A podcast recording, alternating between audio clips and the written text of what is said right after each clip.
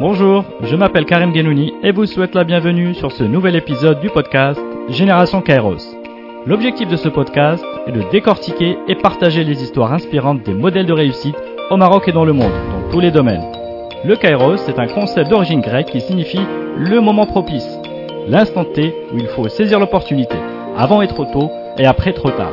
Mes invités sont des entrepreneurs ou des leaders dans leur domaine qui ont à force d'effort su reconnaître et saisir les opportunités au moment décisif. À travers leurs témoignages et une conversation sans filtre, je chercherai à mieux comprendre leur parcours, leur personnalité et les habitudes qui les ont aidés à réussir. Bonne écoute sur Génération Kairos.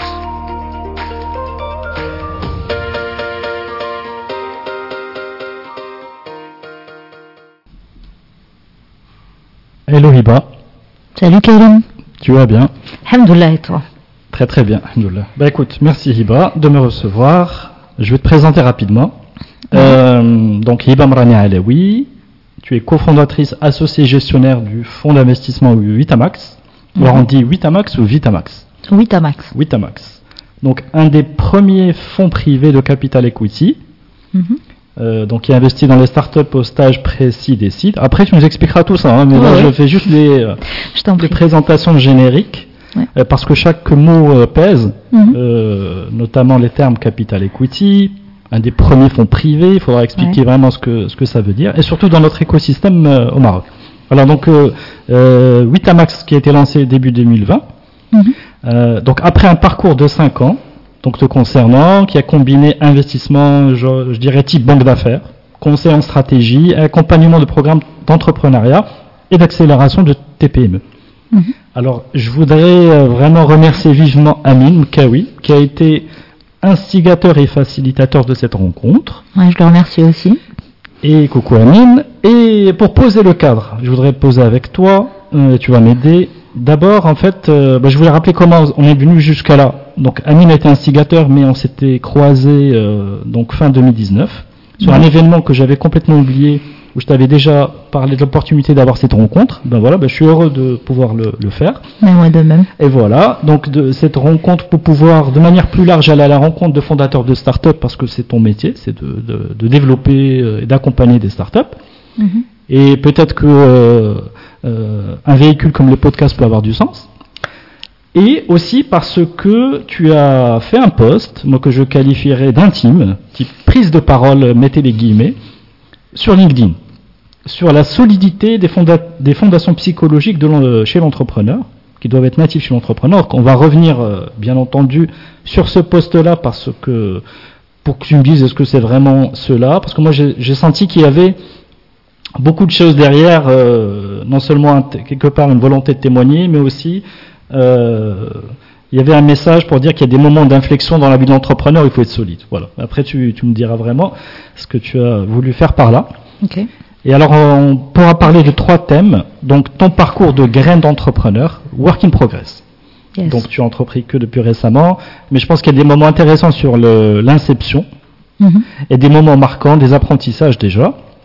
Euh, deuxième thématique, c'est un petit peu playbook d'un fonds de venture capital, c'est-à-dire euh, quelle est la thèse dans l'investissement qu'on peut avoir, parmi les thèses possibles, quel est l'impact qu'on peut avoir aussi, et puis comment l'ingénierie de cet accompagnement se fait, parce qu'on n'est pas là juste pour euh, évaluer des BP, peut-être qu'on évalue des gens, des projets, euh, peut-être qu'on va les défendre à certains moments et qu'à un moment il y a des, des, des, des, pas des conflits, mais des oppositions sur des projets. Voilà. Je pense que c'est intéressant d'avoir ton, voilà, ton témoignage là-dessus. Et on pourrait finir par un message aux startups et à l'écosystème. Euh, donc on est dans un marché marocain où il y a certainement une dynamique, même si on est, selon les derniers chiffres, que à, je crois, 34 millions de dollars de montants investis de dettes euh, par les startups technologiques au Maroc levés. Alors pas de dette, mais effectivement 34 millions qui euh, impliquent à la fois des l'equity et peut-être un petit peu de dette. Ok. Alors dans un marché certes en Afrique qui en baisse, Absolument. voilà, mais il y a quand même quatre pays qui dominent. Donc euh, je vais juste les rappeler, mais tu les connais sur le bout des doigts l'Afrique du Sud, le Nigeria, l'Égypte et le Kenya, qui ont levé euh, 1,8 milliard de dollars. Donc on est à moins de finalement de 1% de, de, de- au niveau du Maroc, et donc ça pose question depuis, euh, c'est pas, je suis pas, pas le premier à le dire, mais ça pose question sur euh, finalement pourquoi on n'arrive pas à faire plus. Euh, et pourquoi c'est important? Parce que c'est quand même les, les, startups dans le monde sont un véhicule d'innovation et d'entrepreneuriat technologique. C'est pourquoi c'est pour ça qu'on en parle, parce que finalement ça, ça tire quelques secteurs à, à amener de la, à amener de la, la digitalisation, de la rupture, etc. Alors on va aller si tu veux bien sur ton petit poste. Je vais juste le citer. Um, be tech or non-tech, the entrepreneurial journey needs strong psychologic, psychological foundations, and it, is almost an intimate part of the vision one carries from the very inception to the daily run. Alors, est-ce que tu trouves que c'est un bon démarrage pour notre podcast déjà, de partir de ce, de ce poste? Écoute, déjà, je te remercie de me donner la parole sur Génération Kairos. Je remercie aussi Amin Kawi qui m'en avait parlé. Euh, alors ça me rappelle presque la martingale de Stéphanie euh, qui avait commencé à mettre en lumière toute cette frénésie autour des startups et de la gestion finalement du patrimoine des investisseurs français. Euh, donc euh, j'écoutais religieusement en fait ce poste euh, sur les dernières années et, euh, et, je trouve que Génération Kairos a ce truc là en fait de, de donner les choses de façon assez sincère et authentique et donc je te remercie encore une fois de me donner l'occasion de m'exprimer. Euh, Est-ce que c'est la manière la plus euh, la plus sympathique de commencer ce podcast? Je pense que oui, parce que ça ça va directement dans le fond des choses et ça va directement euh, dans le fond de ma personne. Donc ça commence par euh, effectivement quelque chose d'assez intime. Euh, qui est en fait un coaching de développement personnel que j'ai suivi récemment euh, auprès de Amel Mkwar que je salue. Euh, donc c'est un coaching autour de ce qu'on appelle la CNV, la communication non violente. Euh, non pas que la communication puisse être violente, mais en tout cas, il existe euh, des préceptes aujourd'hui qui ont été euh, mis en place par Marshall Rosenberg, qui sont autour de la non-violence, qui sont autour de la communication consciente, empathique, et donc ces préceptes-là m'ont beaucoup rappelé en fait mon quotidien en tant qu'entrepreneur aujourd'hui, mais ça m'a aussi fait écho à tout ce que j'ai vu et ce que j'ai perçu chez beaucoup d'entrepreneurs que j'ai accompagnés d'une part et dans lesquels j'ai investi d'autre part et très généralement, en fait, euh, euh, oui, très généralement, les paramètres qui ont fait qu'on qu a investi sont la fondation psychologique de ces entrepreneurs. Est-ce qu'ils sont solides techniquement, certes? Est-ce qu'ils sont experts dans leur domaine respectif, certes. Est-ce qu'ils sont passionnés? Est-ce qu'ils ont la niaque, bien sûr. Est-ce que leur produit fit avec le marché, of course. Est-ce qu'il euh, y a un business model? Est-ce qu'il est viable? Est-ce qu'il est rentable dans le futur? Tout ça, euh, ce sont des, effectivement des paramètres essentiels et sine qua non d'un bon investissement. Maintenant, euh, l'expérience m'a démontré euh, mon humble expérience m'a démontré que bah, tu peux avoir la start-up la plus viable, le, le business model le plus incroyable, euh, le marché le plus mature ou le plus profond si le gars n'est pas solide, s'il n'a pas envie de se dépasser tout le temps, s'il n'a pas envie de euh, de rester en fait euh, en éveil entre guillemets, vigilant par rapport à tout ce qui se propose, à tous les points d'inflexion, à euh, tous les niveaux de maturité au nom de, son parcours d'entrepreneur, bah, ça peut flancher du jour au lendemain. Pour peu que typiquement on fasse un board et qu'on se dise bah il faut il faut switcher, il faut il faut pivoter. Si le gars a des, des biais émotifs, euh, par rapport à son projet et la manière dont il a connu la genèse de son projet, bah, ça peut tout de suite euh, virer vers le drame. Euh, la personne euh, refuse, elle, elle, se braque, ou alors on, elle nous fait croire qu'elle teste, euh, qu'elle n'y arrive pas, ou alors qu'elle, ou alors elle nous, elle nous ignore un petit peu, elle nous fait comprendre qu'elle n'a pas forcément envie de, de tenter parce que nous on n'est pas suffisamment à sa place, etc. Donc toutes ces choses là euh, ramène d'une part à la nécessité, oui, d'être euh, solide, de pas mettre, il faut mettre ses tripes dedans, euh, mais en même temps, il faut le faire de façon entre guillemets entrepreneuriale. Il faut se détacher au maximum, c'est du business in fine. Ça peut être le bébé de la personne au début, mais il faut évoluer vers des choses qui finalement soient rationnelles il faut, il faut éviter aussi de, voilà, il faut éviter de flancher. Mmh. Et toi, comment, comment tu relis les deux sujets? Communication non violente? Ouais. Bon, ça, c'est plus un travail sur, je dirais, sur soi Ouais. et sa vision de la, euh, de la, de la relation ou des relations professionnelles. Yes. Et euh, c'est, euh, comment dire, ce deuxième sujet qui est finalement en- l'entrepreneur doit avoir une solidité Psychologique. oui, psycho... c'est-à-dire qu'il doit, qu'il doit mm. avoir une souplesse euh, émotionnelle, psychologique très forte mm-hmm. pour, euh, pour mener à bien sa barque. Comment tu relis les deux, deux sujets? Ben, En fait, si tu veux, le, principe fondateur ou, là, le, précepte fondateur, parce que j'ai parlé de précepte tout à l'heure, de la, la CNV, c'est en fait euh, ce qu'ils appellent OSBD, donc observation, sentiment, besoin et formulation de la demande, D pour la demande. Euh, donc, euh, quand on est dans une observation, euh, souvent, on va dire détachée, pas détachée, mais en tout cas factuelle, dépourvue de tout jugement, et quand on arrive à faire le lien avec ce qu'on ressent sur le moment, puis qu'on passe finalement à la connexion avec ses propres besoins. Alors, j'ai finalement compris qu'il y avait quelque chose comme une trentaine de besoins pour l'être humain quand on arrive à ressentir le besoin profond euh, dans une situation à l'instant T, on est parfaitement en mesure de...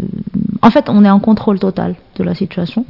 Et on arrive à se détacher, à enlever de l'émotionnel. On n'est plus du tout dans un truc où on est dans un embourbement euh, émotionnel. Hmm. C'est ça devient tout de suite très clair et du coup on parvient à formuler les demandes qu'on veut auprès de la personne qui est en face de nous, là, de l'écosystème ou là, de ce qu'on veut. Et à ce moment-là, on met en place ce qu'on appelle des stratégies. Est-ce qu'on a envie de faire le truc comme ça, en adoptant cette posture, cette stratégie, ou plutôt comme ça? Et euh, tout ça, bien sûr, en mettant euh, au centre la relation euh, avec l'autre et avec soi. Mhm. Donc oui, le lien est très très fort. la CNV, ça permet en fait d'être en parfaite harmonie avec soi, donc euh, à travers l'observation, euh, la maîtrise du sentiment, du besoin et finalement la formulation d'une demande à l'extérieur. Et si on est bien avec soi, ben, on est bien avec l'autre et on est bien avec tout ce qui se passe autour de soi. Pas de vérité générale, je te dis juste euh, ce que j'ai compris dans le parcours qui, qui était très récent. Bah, écoute, c'est intéressant parce que moi, pour moi, le monde de l'investissement, c'est un monde un peu on a des super calculateurs autour de la table euh, qui s'occupent de, de earn-out, euh, des, des, termes techniques et qui sont très rapides à manier des chiffres. il y a très peu de, de, de cette notion-là. Bah, je trouve que c'est intéressant parce que ce qu'on est en train de dire, c'est que il faut, euh, pour être performant, il faut humaniser un peu le, contextualiser euh, un peu les, voilà, un peu les, les, relations. Mm-hmm. Et bah, je trouve ça intéressant. Euh, ça peut, voilà, ça peut être même dans le, dans le monde de l'investissement. Et je voulais rebondir là-dessus, sur par rapport à ton parcours. Je crois que tu as, entre guillemets, accompagné ou essayé d'accompagner une centaine de startups. Euh, on peut dire qu'il y a une dizaine dans laquelle soit tu as investi, enfin une dizaine, je sais pas si c'est le bon, euh, euh, le bon chiffre, mais on voit bien qu'il y a un rapport, qu'il y, a, un pourcentage très faible dans, dans, les projets que tu as dû recevoir dans tout ton parcours, et finalement le nombre de startups dans lesquelles il y a eu de l'investissement. Et par rapport à ça, l'idée c'est de dire, tu as croisé différents secteurs, euh, différents profils, différents euh, âges, personnalités de, fondateurs. Mhm. Et je vais te poser la question, est-ce que tu as identifié une espèce de prototype, de pattern, de skills ou de caractéristiques fondamentales qui serait euh, additionné euh, et mise à l'épreuve dans le, dans le projet d'entrepreneuriat, bah ça, ça donne des, euh, ou ça contribue à, au succès. Je sais pas si ma question est claire. bah écoute, je vais essayer d'y répondre, de, du moins de ce que j'ai compris. Euh, est-ce que j'ai découvert des patterns euh, tout au long de mon parcours euh, par rapport aux entreprises investissables? Oui, au Maroc. Après, est-ce que c'est les patterns génériques? Je dirais que non, clairement, euh, parce que ça dépend du contexte de chaque, de chaque pays, de la thèse d'investissement de chaque fonds, de l'envie de, enfin, du multiple recherché par chaque fonds, etc. Et, et, je fais le lien justement avec ce que tu disais par rapport au monde de l'investissement. Alors juste, peut-être pour préciser, l'investissement que nous on fait, c'est le capital risque donc on investit sur l'actif le plus risqué qui existe, qui sont en fait des jeunes pousses qui peuvent soit exploser à travers des multiples incroyables, euh, dépendamment du secteur bien sûr, du niveau de technologie, de la profondeur de marché, etc., ou complètement se casser la gueule. Donc c'est more risk, more reward et mhm. inversement. Euh, donc euh, nous, on n'est pas que des calculateurs, on est à la fois aussi beaucoup dans l'intuition, dans la perception. Euh, D'ailleurs, euh, on est quatre et dans l'équipe des quatre, on a, on a une personne qui a un don assez incroyable de déceler, les, elle me dit de déceler la, la folie chez les entrepreneurs, le niveau de folie, parce qu'il y a de la folie qui est, qui, qui est bénéfique, qui est bénéfique, pardon, mais il y a une folie qui peut être complètement dévastatrice. Et ça, on ne peut pas forcément le voir au début. Mhm. Donc, euh, It's Balance of Science and Art, on est entre, euh, effectivement, regarder leur BP, regarder leur niveau de, de, de voilà, de budget, de leur use of funds, etc. Et à côté de ça, on voit à quel point ils sont fous, à quel point ils rêvent, à quel point ils sont terre à terre et ils sont dans le prisme de la réalité locale, mais aussi d'autres réalités des marchés qu'ils visent, etc. Et donc, pour revenir à, à ta question, euh, en fait, j'ai beaucoup gagné en humilité. Alors, autant au début, effectivement, je me rattachais aux cours que j'avais eu à HEC par rapport à qu'est-ce qu'un super start-up, quels sont les leviers, machin, quelle est la bonne pondération, autant euh, euh, sur une centaine de boîtes accompagnées, dont start-up et TPME, donc des profils linéaires et plus exponentiels et beaucoup plus greenfield, entre guillemets, ou encore les projets sur lesquels j'ai investi, donc euh, un ratio de moins de 10%, effectivement c'est bas, mais je considère que c'est très très bien pour, Mhm. euh, pour le Maroc, du moins sur les cinq dernières années. Euh, bah, j'ai beaucoup gagné en humilité, comme je te disais. Aujourd'hui, des boîtes sur lesquelles j'avais vraiment parié, parce qu'il y avait plein de cases qui étaient cochées. Et en fait, je me suis vautré sur, bah, sur le fondateur, typiquement pas assez ambitieux. Donc le gars, il a l'opportunité de faire x100, il fait x10, et il se dit, ben fine, pourquoi je vais aller plus loin? Et donc, euh, coût d'opportunité énorme. Alors, quand tu sors de ta casquette d'investisseur, tu te dis, Alhamdoulilah, ce gars, génial, je vais jamais perdre l'argent des investisseurs dessus. Super momentum, x 10, mais en fait, quand tu reviens, euh, en fait, quand tu y réfléchis en profondeur, tu te dis, mais putain, comment c'est possible, euh, et tu me passeras l'expression de, d'autant euh, perdre de l'argent sur un gars comme ça. Mhm. Euh, et inversement, bah, des gars sur lesquels on n'aurait jamais misé un rond, euh, qui, mais sérieusement, et qui, qui euh, s'en sortent très bien, euh, bah, pour d'autres raisons, parce que leur storytelling est beaucoup plus solide, euh, leur thèse technologique est beaucoup plus éloignée dans le temps, donc peut-être que le time to market n'y est pas tout de suite, mais que ça Mm. va venir dans le temps. Euh, et qui sont hyper plébiscités par d'autres fonds internationaux. Quand je vais au JITEX ou quand je vais à Dubaï, on me dit Ah, j'ai entendu parler de Intel dans votre portefeuille. Je leur dis Mais attends, ce gars, en fait. Alors que toi, pour toi, c'est un petit bras. Pour Euh, moi, c'est pas un petit bras, mais je me disais, mais c'est pas sur ce gars que je vais faire mon multiple, quoi. Ou là, c'est pas sur ce secteur, etc. Donc, encore une fois, euh, Alors, donc, la conclusion de tout ça, c'est quoi Il y a pas de euh, règle, C'est euh, quoi la règle? Ou il n'y a pas de le- règle. Sincèrement, il n'y a pas de règle. C'est une intuition qui se développe avec le temps. Tu Mhm. commences au fil des dossiers à, à te dire ça j'ai bien envie d'y aller et ça j'ai moins envie d'y aller. Et and it's just the way it is. Et tu peux être entouré d'experts. La preuve, euh, c'est le cas pour nous. Donc on a un expert en strat, on a deux banquiers d'affaires euh, plus moi. Euh, on a beau retourner le sujet euh, en long, en large, en travers. Quelquefois on se dit on a juste bien envie d'y aller pour celui-là. Ok, bah, je, je, je, je suis quand même curieux. Est-ce qu'il y a d'autres facteurs Mhm. euh, que, la, que la personnalité, par exemple l'ambition, la chance? Alors, l'ambition, forcément, donc toujours dans, le- on va dire, le, le paramètre fondateur regroupe beaucoup de choses. Donc, le fondateur doit être solide, avoir un bon background, avoir d'expérience, savoir de quoi il parle, être expert dans son domaine, avoir fait des études plus ou moins sérieuses ou pas, parce que trop d'études, bah, le gars il est carré, en fait, il n'arrive pas à sortir de sa zone de réflexion. Pas assez d'études, bah, c'est un, comme on dit en arabe, qui tratil, il a envie de survivre, il a, il a un, un instinct qui fait que sky is the limit. Donc encore une fois, pas de règle.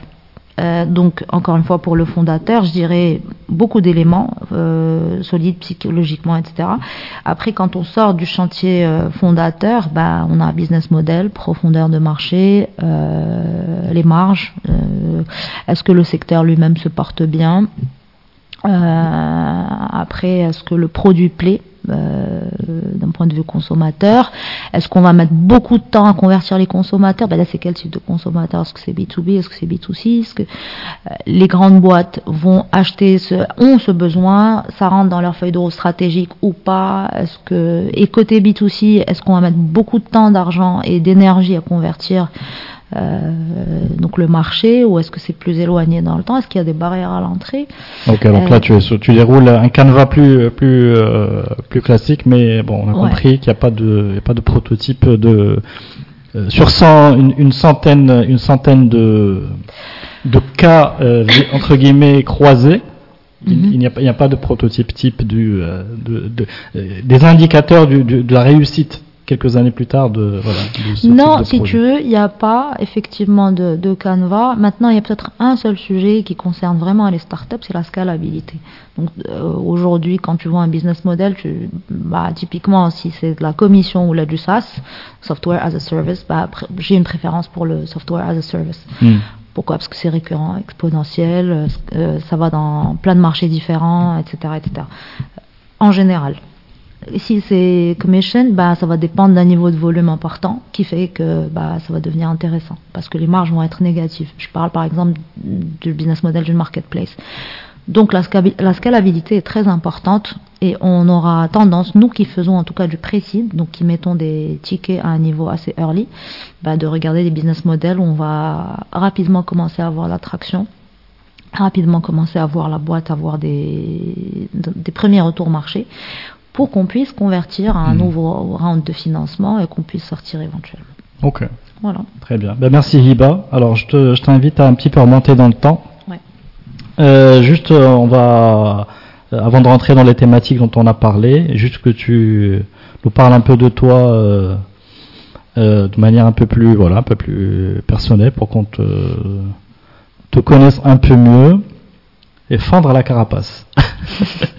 est-ce que tu peux me dire par exemple quelques mots sur où est-ce que tu as grandi et moi derrière, comment, dans quel contexte et moi derrière, ce que j'avais envie de, ce que j'avais imaginé, encore une fois, bah, je te dis tout. Hein. ouais, dis-moi, bien sûr.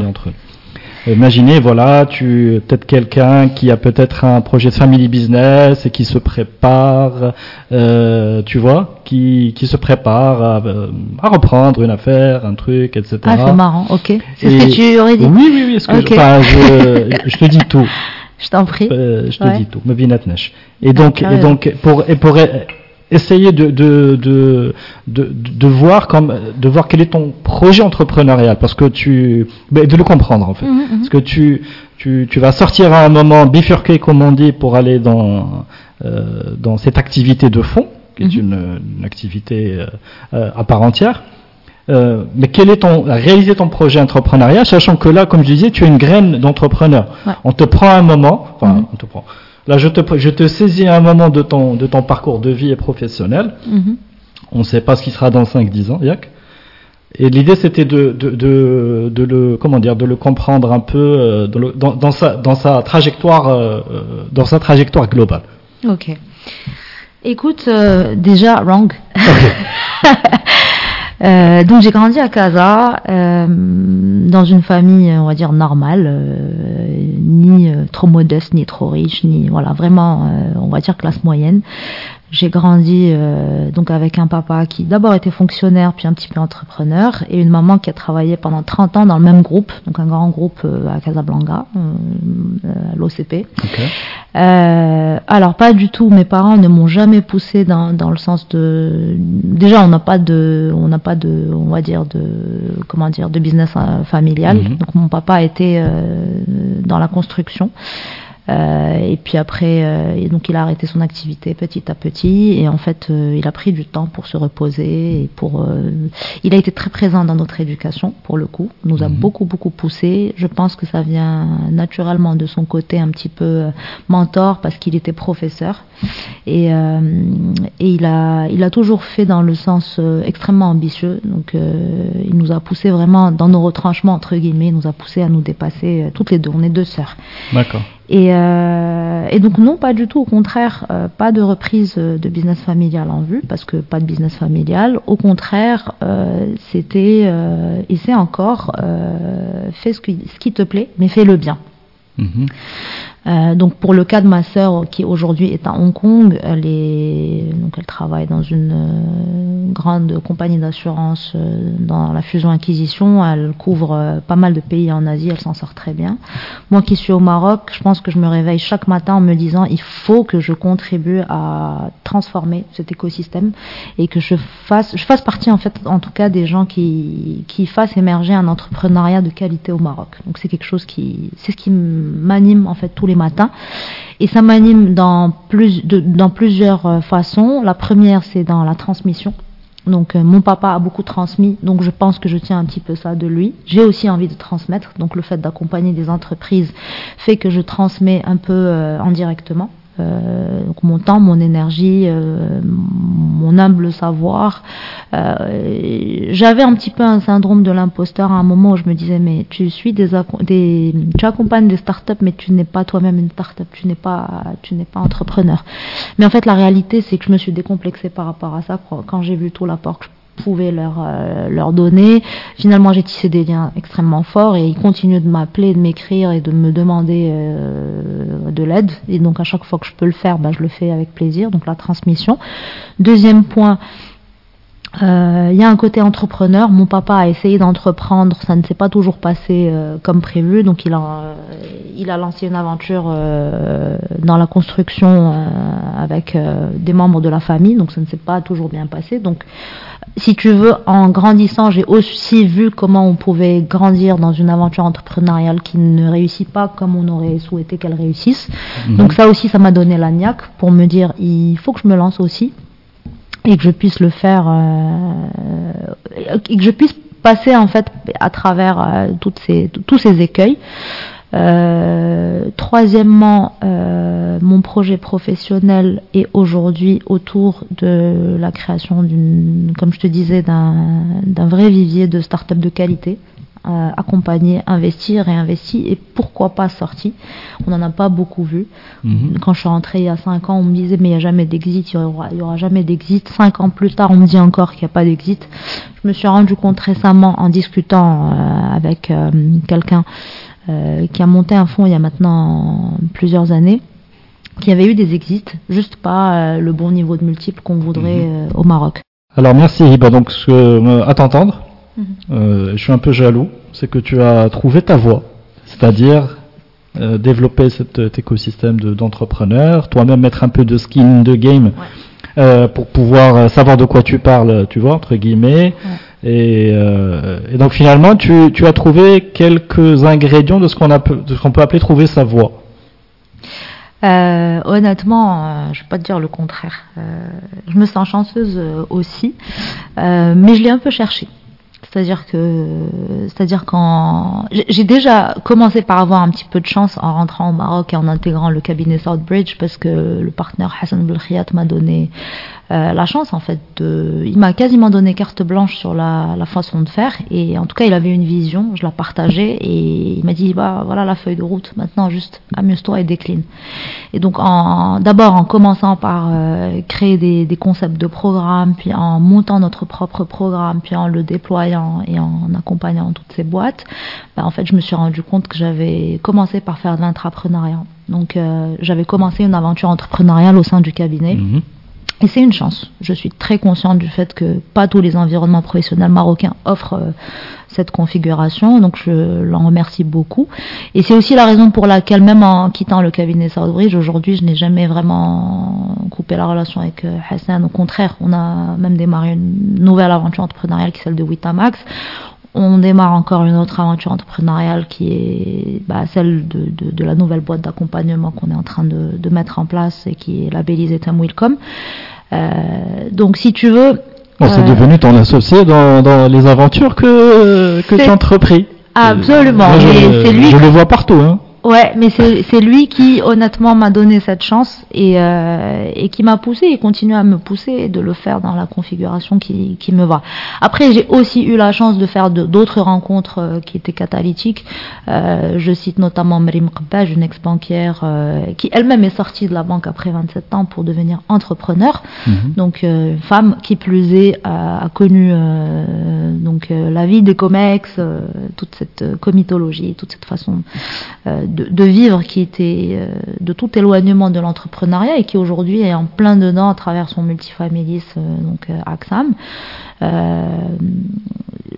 je pense que j'ai doublement eu la chance de les rencontrer parce qu'ils m'ont permis de continuer à, croire en tout ça et à mettre en place, mettre en musique en fait toute cette aventure, tout en restant dans un cadre totalement entrepreneur. Hmm. C'est pas facile tous les jours parce que il faut prendre des décisions every single day. Il faut s'adapter aux contraintes euh, tous les jours. Euh, on n'a pas toujours euh, idée de ce qui va se passer dans six mois.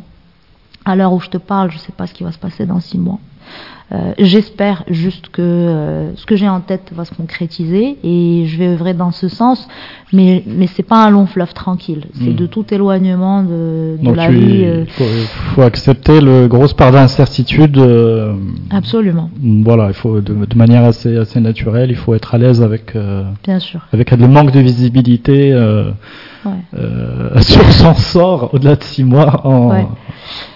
Ouais, complètement. Mais après, je le fais avec plaisir. J'ai envie de te dire, à choisir euh, revenir dans un groupe, euh, rester dans une configuration où le truc est assez tracé et où justement mes perspectives sont pas capées, mais en tout cas, j'ai pas le luxe de, de rêver grand. Euh, et, voilà. Euh, sans rentrer dans les détails, je pense que mon choix est, est vite fait. Mmh. Voilà, c'est un choix qui est totalement assumé. Ok, très bien. Donc tu as parlé de chance. Bah, il faut quand même. Euh, je rappeler quand même que tu as. Donc je vais faire le lien avec ce que tu nous disais euh, sur euh, sur ton papa et le, côté moteur qu'il a eu sur vos, vos envies. Tu avais mhm. envie de faire HEC Qu'est-ce que tu avais Juste pour parler, de, on va ouvrir. Je te voyais venir.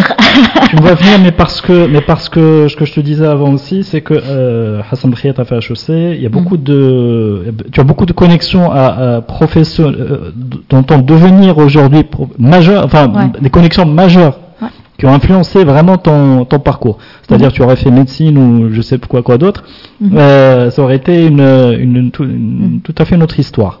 Mais donc j'avais envie de comprendre le, donc une grande, grande école mhm. qui t'ouvre qui t'a ouvert quelque part la voie vers le la voie royale vers le monde des startups parce que je sais pas c'est peut-être le timing. Ouais. Complètement. 2014-2015, c'était le bon timing. Yes. Euh, voilà, j'ai envie juste que tu nous parles un peu de quelques instants de ce, de pourquoi, comment t'es arrivé à, euh, mhm. à l'école, est-ce que tu aurais pu faire autre chose? Toujours intéressant de voir euh, si c'est le cas ou pas. Et mhm. puis, et puis euh, avant de, de, partir après vers, vers l'aventure Southbridge et, et la suite.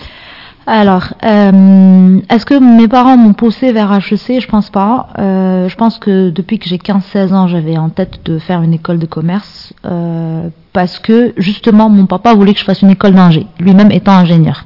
Mhm. Donc, euh, je pense un peu par rébellion, je me disais, il faut que tu sois différente, mais tout en restant dans un schéma ambitieux, de grandes écoles, etc. Donc, je commençais à regarder à l'âge de 15 ans. Euh, on avait une conseillère d'orientation au lycée, donc moi j'ai fait le Jabre, et à l'époque, euh, donc on commençait déjà à nous parler d'excellence et de, de, grandes écoles, et on me disait, bah HEC, HEC. Donc moi, pour moi, c'était un truc pipi de chat. tu as ton bac, bah tu fais prépa et tu rentres à HEC, à la base. Et en fait, de fil en aiguille, je me rends compte que. C'est-à-dire facile, bah, donner, euh, euh... Ils nous ont vendu ça comme étant une, voie totalement faisable.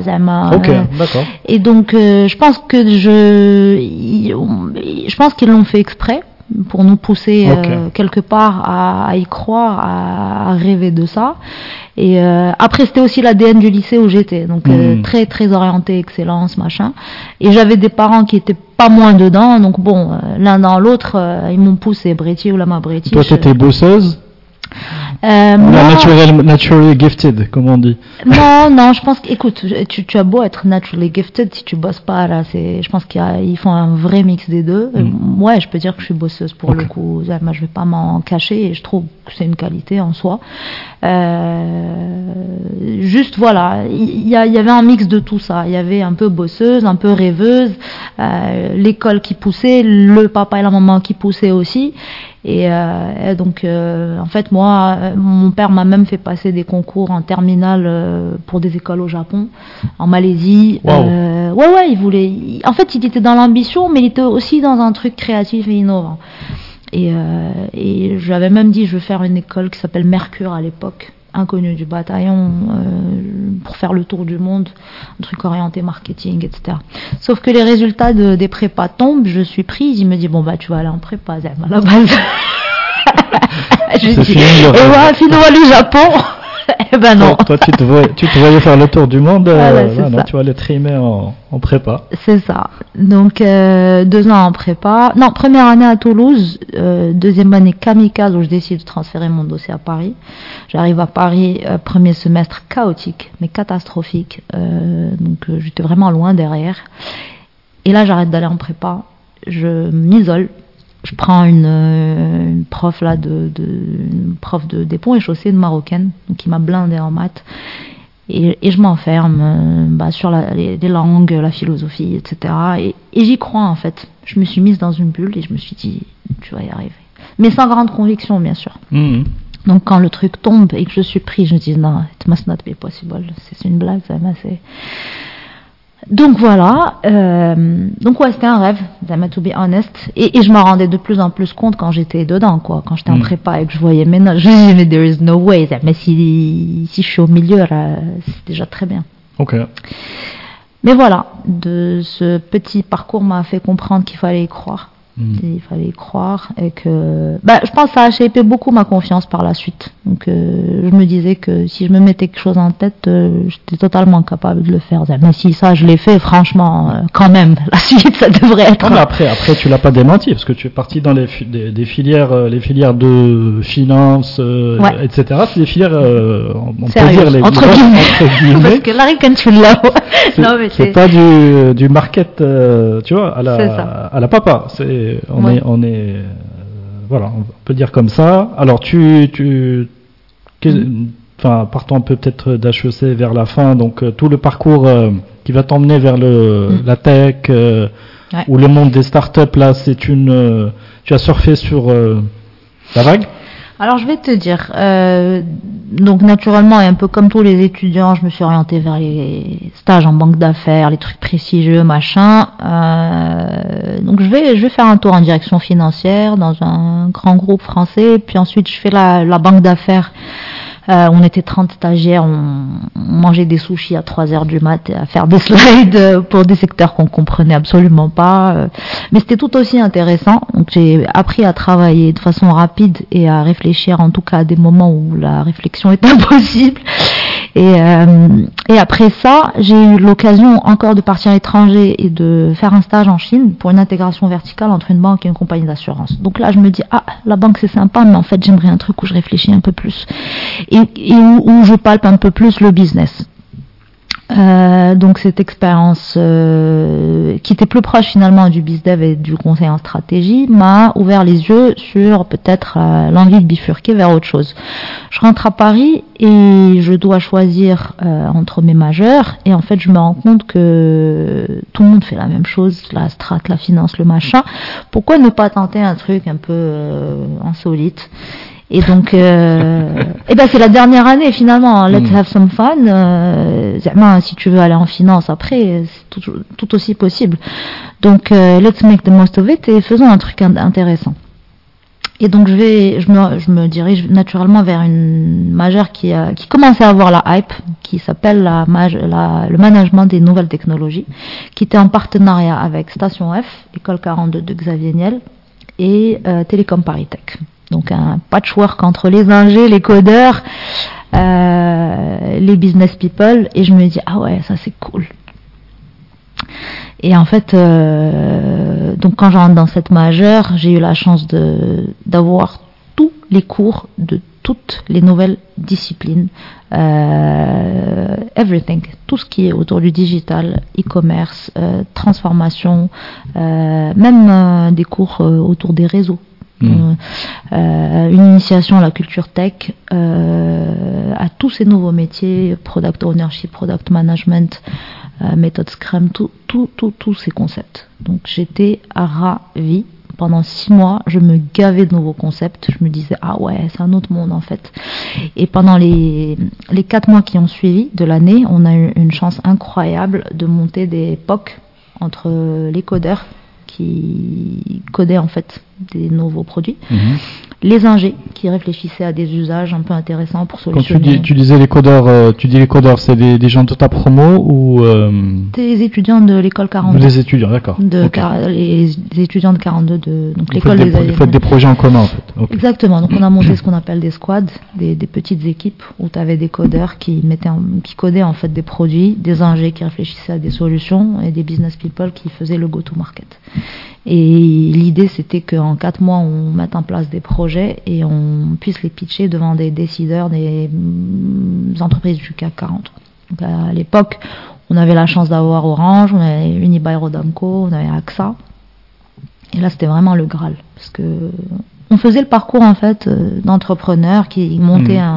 Et les projets, ils étaient à l'initiative de ces groupes ou euh, comment comment euh, comment Alors. était euh, tu vois la genèse de ces projets? Ouais, en fait, bah, si tu veux, c'est un peu orienté parce que le business model tel qu'il était fait au sein de la majeure, c'était que certaines entreprises CAC 40 ramènent des tickets pour des projets, donc des tickets d'incubation, et que derrière, elles mettent en place une, euh, une problématique, typiquement l'assurance de 2030. Je prends le, par Mhm. exemple le, le cas d'AXA qui nous avait dit réfléchissez à l'assurance de 2030. Et donc là, on est parti dans tous les sens, on mettait en place le POC de l'assurance connectée, on réfléchissait à une manière intelligente de calculer les primes d'assurance sur, des, sur les différents types d'assurance, auto, maison, etc. Euh, on avait eu aussi droit à euh, la beauté de demain, L'Oréal. Donc, euh, ils nous mettaient en place des thématiques, Mhm. on réfléchissait, on... et donc on partait en fait dans des benchmarks, tout ce qui existe à l'international, parce qu'il faut, il faut savoir en 2014-2015, il y avait déjà 10 ans d'avance aux États-Unis sur ces Mhm. sujets. Donc, Mhm. C'était la genèse en France, parce que l'écosystème se mettait en place, mais on n'était pas du tout dans la genèse de l'innovation. Hmm. Voilà. Euh, donc majeur incroyable. Ceci dit, rattrapé par la force des choses, je me retrouve en banque d'AF à New York, euh, donc en fin de parcours. Euh, bah, c'est le job euh, qui m'a été donné. Et puis quand on se fait appeler par New York, on dit pas non. Mhm. Et je passe moins de deux ans, puis des conditions personnelles font que je retourne en France. Je regagne un cabinet qui s'appelle, cabinet de conseil qui s'appelle Stanwell, Mhm. et je retrouve les startups euh, dans le cadre d'une grosse grosse mission pour euh, une grande banque française qui s'appelle la BNP, euh, qui a mis en place un, accélérateur financé par le COO Monde à l'époque. Mhm. Donc j'ai eu la chance juste de tomber dans une mission incroyable, dans un contexte détestable, mais incroyable. Mhm. Euh, pourquoi donc, pourquoi euh, détestable? Parce que euh, revenant des États-Unis où je voyais que tout était vraiment possible, euh, je revenais du leverage buyout où on finançait des transactions entre 800 millions de dollars et 4 milliards de dollars, où j'étais avec des, comment dire, un management incroyable qui me mettait en avant sur des sujets euh, assez importants, etc. Je revenais dans le cabinet à la parisienne où euh, on était loin de ce qu'est le vrai management en fait sur des sujets certes intéressants, mais dans des configs beaucoup trop euh, feutrés, euh, pas assez libérés. Ouais, ok. Tu sais, tu fais de l'innovation, tu veux mettre en place des, con- des dispositifs euh, pour insuffler de l'innovation dans des usages traditionnels. Tu veux pousser l'entrepreneuriat, tu veux investir dans des projets sympas, mais tu restes méga processé, euh, hyper narrow dans ta façon de réfléchir, dans un management qui finalement n'est pas libérateur des énergies. Hmm. Donc, euh, j'avais vraiment tout pour détester cette mission. Hmm. Mais à côté de ça, euh, j'ai pas perdu euh, le nord. Hmm. Je savais la chance que j'avais d'être à l'instant T, Hedjik la mission, Mm. Hedjik l'année en Mm. France, non, avec le clair. groupe. Je me suis dit, ça va être, euh, ça va, c'est clair, c'est une belle something is opportunité. voilà, it's gonna come out euh, from this. Et du coup, et je, me, savais aussi que c'était pas par hasard que je revenais là-dedans, parce qu'en revenant de, New York et en cherchant un petit peu dans les, dans les opportunités, banques d'affaires, etc., je me suis rendu compte que c'est pas du tout le marché que j'ai laissé, laissé aux États-Unis, que j'allais pas revenir faire des, comment dire, des deals de taille beaucoup moins importante, qui prennent beaucoup plus de temps. Le hit rate n'a rien à voir euh, avec des qualifications, en fait, des teams qui n'ont rien à voir, etc. Donc je me suis dit, bon, it's time to move to something else, et puis de, de, de profiter de la, de la frénésie qui se passe actuellement en France. Il y a une vague, il faut la surfer. Hmm. Alors, euh, tout ça pour dire, je rentre au Maroc euh, le temps d'un week-end. Et c'est là que je rencontre Hassan et qu'on discute de tout ça et que je lui dis au fait, euh, je sais pas si tu sais, mais il y a une vibe incroyable en France. Il me dit bah au fait, je sais pas si tu sais, mais que la vibe, elle va arriver au Maroc. Mm. Est-ce que tu veux être parmi ceux qui la mettent en place au Maroc? Je lui dis bah grave, bien sûr. Donc c'est un petit peu comme ça que je suis restée, qu'on a voilà, que s'en sont suivies euh, mes aventures euh, autour des startups au Maroc. Très bien, ok. Bah, écoute, merci, hein, parce que Ouais. ça permet de maintenant de t'imaginer euh, chez Southbridge, Ouais. Yak, Mhm. vers 2000, euh, ouais, pas si longtemps que ça, mais, mais quand même. 19, euh, quand même. 2019, mais, mais non, mais surtout quand tu, tu, tu réfléchis au chemin pris par les startups euh, Mhm. et surtout l'accélération depuis le Covid, on a l'impression que c'est que c'est loin, mais, mais pas tant que ça. Non. Là, ce que j'ai compris de ton expérience, donc tu étais à la tête de, des programmes d'accompagnement de l'entrepreneuriat, de financement et d'accompagnement de l'entrepreneuriat Ouais. au sein du, du, du, du cabinet. Donc c'est une étape importante parce que c'est elle qui va t'amener Mhm. vers, euh, vers euh, Vitamax. Exact. Alors juste, euh, si, on, si on revient à cette, à cette, ce que je trouve intéressant, c'est que tu as, euh, je crois que c'était pour la, la LPME, Yac. Exactement. Voilà, Maroc la- PME. pour Maroc PME, qui voilà, s'appelle qui change de nom. Maroc PME. Ouais, ouais. Euh, ça, ça aurait été cool de savoir de comment tu as monté avec le projet d'accompagnement de, Mhm. de, de A à Z finalement. Ouais. C'est-à-dire que tu dois avoir des canevas d'analyse de dossiers, tu dois faire des appels à projets, Mhm. etc. C'est intéressant de- d'en savoir plus. Et euh, comment industrialiser de l'approche pour une soixantaine de startups ou 80 Ça a l'air de rien, mais Non, si de. Tu, si tu mets pas en place une Ouais. espèce d'usine interne, Ouais. tu vas te faire, euh, tu, euh, tu peux exploser en vol. Donc c'est donc intéressant de connaître cette ingénierie. Et puis comment est-ce que c'est l'appétit euh, qui vient en se disant tiens euh, on monte des projets euh, tu vois on est on est en train de d'analyser j'ai envie de dire de manière théorique des euh, des dossiers, d'en faire une sélection, non, je vais être plus précis, d'en faire une sélection, mais après, c'est le plus intéressant qui se, pa- euh, qui se passe derrière, c'est de lever euh, pour, qui, pour réaliser et pour, pour après faire les multiples Ouais. qu'on a envie de faire. Yes. Bah écoute, euh, l'aventure avec Maroc PME a démarré de façon assez euh, naturelle. Euh, initialement, euh, en fait, c'était pas la première mission que je faisais dans, dans ce sens. Euh, J'avais avant ça travaillé sur une grosse mission pour la pour une grande banque de, la place autour d'un- d'une stratégie fintech. Donc tout- en tout ce que cela comporte, c'est-à-dire le volet de la transformation digitale, le volet IT et le volet programme innovant, ce qu'on appelle le demand based. Et après ça, effectivement, euh, l'idée c'était aussi de travailler avec le secteur public autour des écosystèmes PME d'abord, puis TPME, puis en fait effectivement il fallait arriver au sujet de la start-up qui était minime à l'époque, mais qui, sur lequel il fallait quand même mettre de la lumière. Donc on a commencé à travailler avec le ministère de l'Industrie et avec Maroc PME en tant qu'arme principale dans ce sens, avec un mandat clair qui était de déployer des, des sommes astronomiques dans l'assistance euh, technique aux entreprises. Donc il y avait des budgets qui étaient alloués. Il fallait juste leur trouver un dispositif qui soit impactant d'un point de vue euh, contenu, mais aussi d'un point de vue footprint. Il fallait Mhm. que ce, ce soit quelque chose qui... Cherche à maximiser l'impact. Exactement, Mhm. d'un point de vue volume. Et donc, euh, on a commencé par leur faire un diagnostic de, de la réalité du, du marché à l'époque, euh, pour leur dire finalement qu'il n'y a pas grand-chose, ou, ou en tout cas qu'il y a quelques casseroles qui ont été traînées, mais que maintenant il fallait mettre en place des choses un peu plus euh, structurées. On n'a pas réinventé la roue, on a aussi benchmarké ce qui existait à l'international, et puis l'idée c'était de créer un programme un peu à la Y Combinator slash 500 Startups slash Flat Six Labs, qui sont en fait tous des accélérateurs des cohortes, qui les accompagnent euh, autour de sujets euh, spécifiques et qui, à la fin du parcours, vont proposer un financement. Sauf que nous, euh, dans notre cadre, c'était un programme d'accélération pur, donc Mhm. pas de financement. Donc pas de financement, hein, c'est- financement c'est important de le souligner. Absolument pas. Mm. Par contre, on avait quand même un mandat clair qui était de créer un démo day et de les mettre à disposition de tous les fonds de la place ou, ou en tout cas de leur ramener les fonds euh, pour qu'ils les rencontrent. Donc on a créé la première promotion euh, fin 2018, euh, honnêtement en plein succès.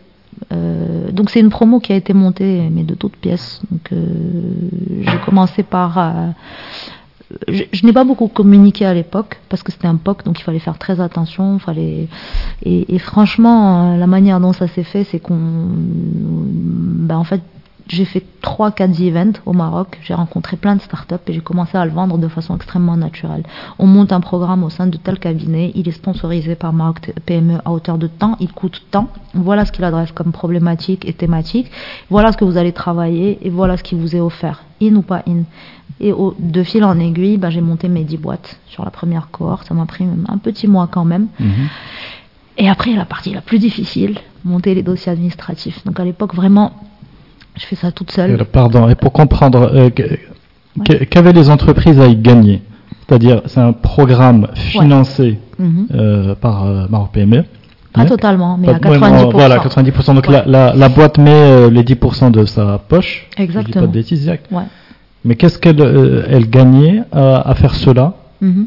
Qu'est-ce qu'elle gagnait à bah, rentrer dans ce programme bah, en fait, elle gagnait le fait d'avoir accès à des experts qui sont extrêmement chers sur le marché. Déjà. Euh, elle gagnait le fait de pouvoir être mis en relation avec des, des sommités en, local. Typiquement, euh, je donne un exemple très bête, une entreprise qui a envie de rencontrer le grand patron de, de Autoroute du Maroc bah, c'était beaucoup plus facile parce que à côté de ça, nous, on avait déjà travaillé avec Autoroute du Maroc et notamment pas dans le milieu de la, de, de, de, la pyramide, mais plutôt en top management. Donc on avait des accès qui, qui étaient assez valorisés. Et en troisième sujet, ben, on avait des livrables clairs, synthétiques et, et c'était un programme systématique. C'était pas euh, un type de programme où ils venaient, où on discutait, on tapait le café. Hmm. Absolument pas. On avait des sessions claires, structurées, limite industrielles pour adresser un certain nombre de sujets. Et vraiment comme ce qui se passe à l'étranger. Des sujets de développement, de développement. Des sujets hyper clairs. De chiffre d'affaires sur leur marché. Euh. C'est, euh, je vais te dire, on avait trois thématiques la stratégie, le business model, mhm. le go-to-market et les sujets opérationnels de façon générale, donc hormis commerciaux le business plan et la stratégie financière. Et à la fin, euh, soit on allait vers un financement classique à travers euh, les produits de la banque, en l'occurrence on avait une à l'époque, un peu plus tard peut-être, soit on les préparait vers un investissement. À l'époque, il n'y avait pas beaucoup de fonds qui, qui offraient des, des, des tickets. Euh, et donc on, leur, on les présentait à des fonds et on laissait l'histoire un petit peu se diluer dans le temps. Donc on avait trois workshops clairs euh, les workshops étaient en plénière et ensuite on avait des coachings individuels en one-to-one. Et là, les séances pouvaient aller de, je sais pas, de, de 0 à 10 selon le besoin. Donc moi, je me suis essayé en fait à subvenir aux besoins de toute cette cohorte au début, sauf que très vite, je me suis rendu compte que c'était très compliqué d'un point de vue énergie. Ça la, demande beaucoup. De la cohorte, c'était la, dizaine ou c'était euh, c'était combien une cohorte? 10, 10 entreprises. C'était 10 entreprises. Ouais. C'est ces entreprises, entreprises-là qui rentrent dans le programme. Exactement. D'accord. Ouais. Ok. Donc tu les accompagnes sur trois workshops en plénière. Ok. Tu fais des coachings individuels aux besoins sur les trois sujets que je t'ai cités au début. Et ensuite, il faut produire les livrables mhm. et il faut les faire contribuer aussi à la production de leurs propres livrables. Et puis, il faut suivre aussi leur euh, développement. Qu'est-ce que tu as fait aujourd'hui? Est-ce que tu as, je dis n'importe quoi, est-ce que tu as inscrit ta marque à l'OMPI Oui, il y a du suivi de, entre guillemets, de, de plan d'action euh, pour, euh, pour que ça se fasse. Ok, d'accord. Tout à fait. Euh, voilà, donc. Euh, tu t'es rendu compte que 10 c'était, euh, c'était, comment dire, trop, trop conséquent. Ouais. En fait, c'est pas que je me suis rendu compte que c'était conséquent, c'est que le temps et l'énergie que je mettais sur chaque boîte hmm. étaient quasiment les mêmes au début. Je pensais que je devais industrialiser même cette partie, mais en fait, euh, en faisant la deuxième cohorte, j'ai compris que bah non, c'est pas la même énergie. Et tu commences aussi à prendre du, recul et à te dire, euh, eh ben en fait, sur la cohorte, t'en as trois qui vont être la bombe pour un investissement. Okay. T'en as deux qui vont aller vers un financement classique de l'activité, trois qui sont sur un sujet marque et machin. Et donc très très très vite, tu repères, même tu fais ton propre diag à toi-même, mhm. et après tu déroules ton plan, et c'est beaucoup plus facile. Mhm. Mais de la même manière, euh, l'idée c'est de. C'est-à-dire, autant tu industrialises même ton approche, autant il faut monter des équipes qui puissent accompagner derrière et, et, euh, prendre le relais, et faire la coordination, l'animation, etc. Au, fil du temps, tu peux plus faire la même chose. Si tu veux développer et Bien sûr. Ouais.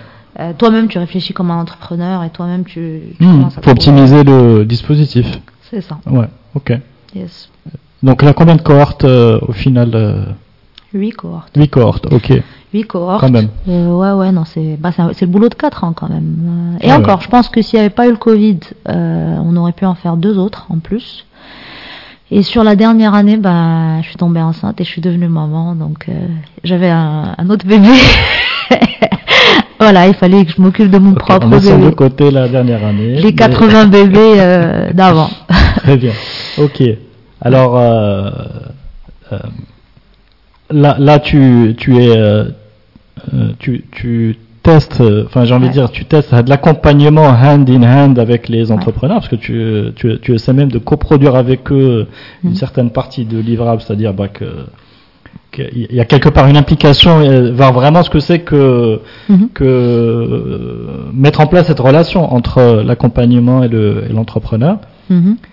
Euh, Qu'est-ce qui va faire basculer maintenant le raisonnement à on passe à un fonds euh, tu vois d'investissement qui euh, qui est une tout à fait une autre logique que je veux te- que, que, Ouais. que tu m'as Ouais. comment dire introduit tout à l'heure pour me dire ben, on met des tickets et il faut quel est le bon terme? Ben, il faut un multiple Ouais. et certains vont faire x10 d'autres fois 1,5 et, euh, et on va chercher bien sûr le maximum à faire du x10 Ok, bah écoute, merci de me poser la question. On a- il fallait, fallait y arriver.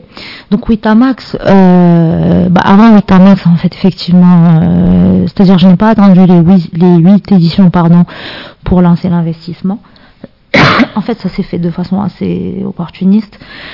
Euh, au moment où j'accompagnais les boîtes, d'autres programmes se mettaient en place. Euh, et du coup, euh, je voyais que les entreprises que j'accompagnais, bah, elles allaient se faire financer ailleurs. Voilà, tu préparais les, la mariée, tu faisais belle la Voilà. mariée, elle allait se marier ailleurs. Exactement.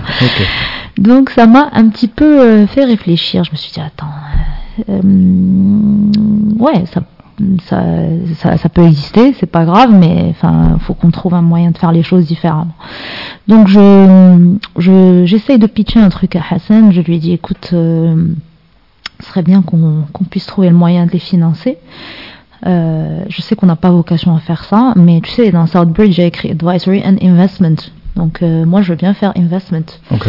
Et donc il me dit bah écoute ouais voyons voir comment ça peut. Donc on fait un premier test auprès des instituts. Donc on va voir deux trois acteurs. Et en fait sur les trois acteurs, euh, le premier nous dit ah bah tiens euh, on est en, plein, en pleine réflexion dans un truc. Donc on peut pas trop euh, paralléliser la discussion.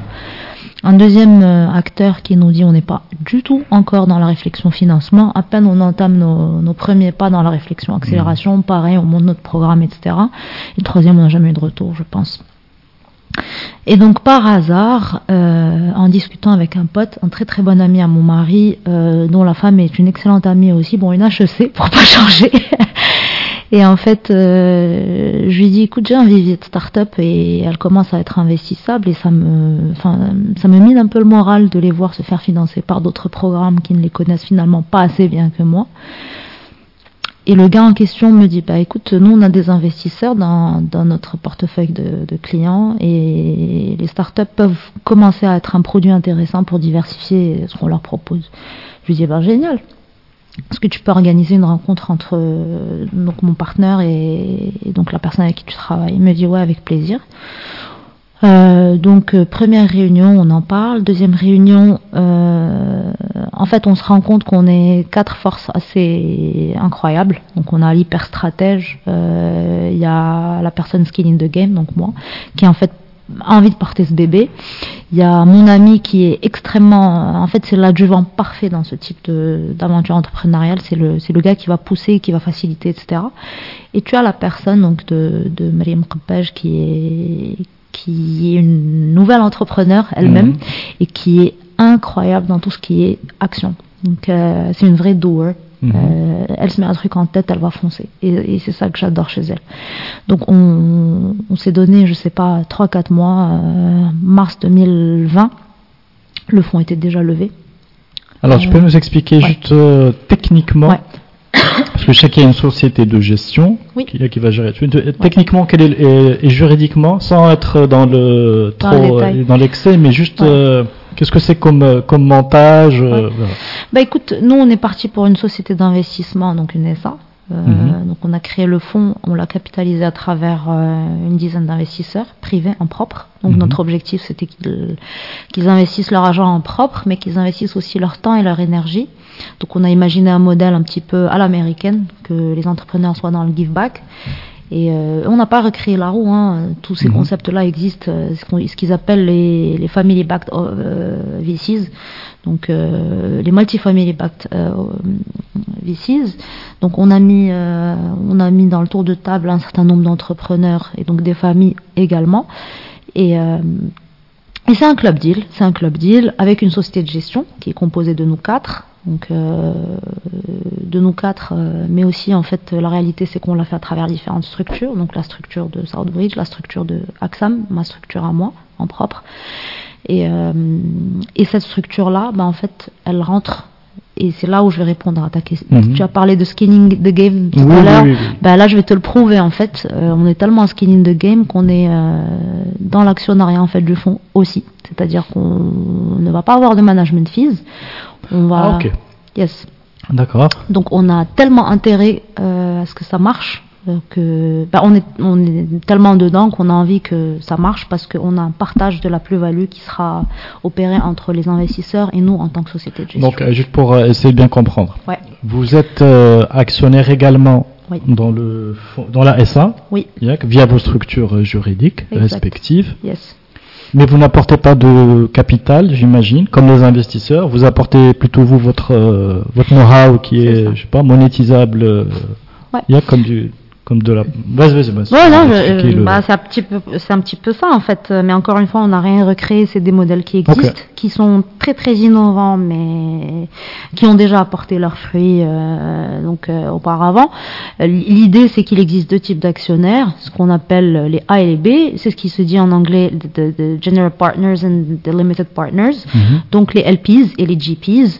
Euh, donc dans le cadre de nos fonds, les investisseurs qui ont mis de l'argent sont les LPs. Nous, on est les GPs. Donc on est partner et on a un carried interest. Est-ce qu'on a mis la même somme d'argent? Forcément non. Mais évidemment, à travers le temps qu'on dédie, à travers le réseau qu'on ouvre, à travers le fait de rentrer dans le board de ces boîtes-là, ben forcément, la valeur des boîtes augmente artificiellement. D'abord artificiellement, puis en fait concrètement. Et en fait, euh, quand il y a un multiple qui est dépassé, bah forcément le breakdown de la plus-value, il est plus important pour les GPs que pour les LPs. Mais en- encore faut-il le réaliser. Ouais, c'est ça. Donc that's what we're working on. Euh, L'idée, c'est que les GPs puissent euh, faire un tellement un exit, enfin tellement un beau multiple que non seulement les LPs sont payés, donc euh, ils récupèrent leur capital initial, ils font une plus-value, mais en plus euh, les GPs sont aussi payés et ont une part dans la plus-value qui est très importante, passer un certain palier. Ok, et ça c'est euh, entre guillemets formalisé où le, Ouais.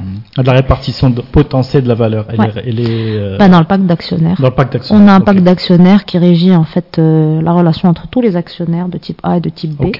Type A entre eux, type A et B entre eux, et, et tout ça, bien sûr, euh, est formalisé sur papier, etc. Et, et, et ça a vocation à, à s'ouvrir dans le temps, c'est-à-dire à accueillir des euh, plus de LP euh, parce que Ouais. parce que vous avez développé la capacité à intéresser d'autres investisseurs.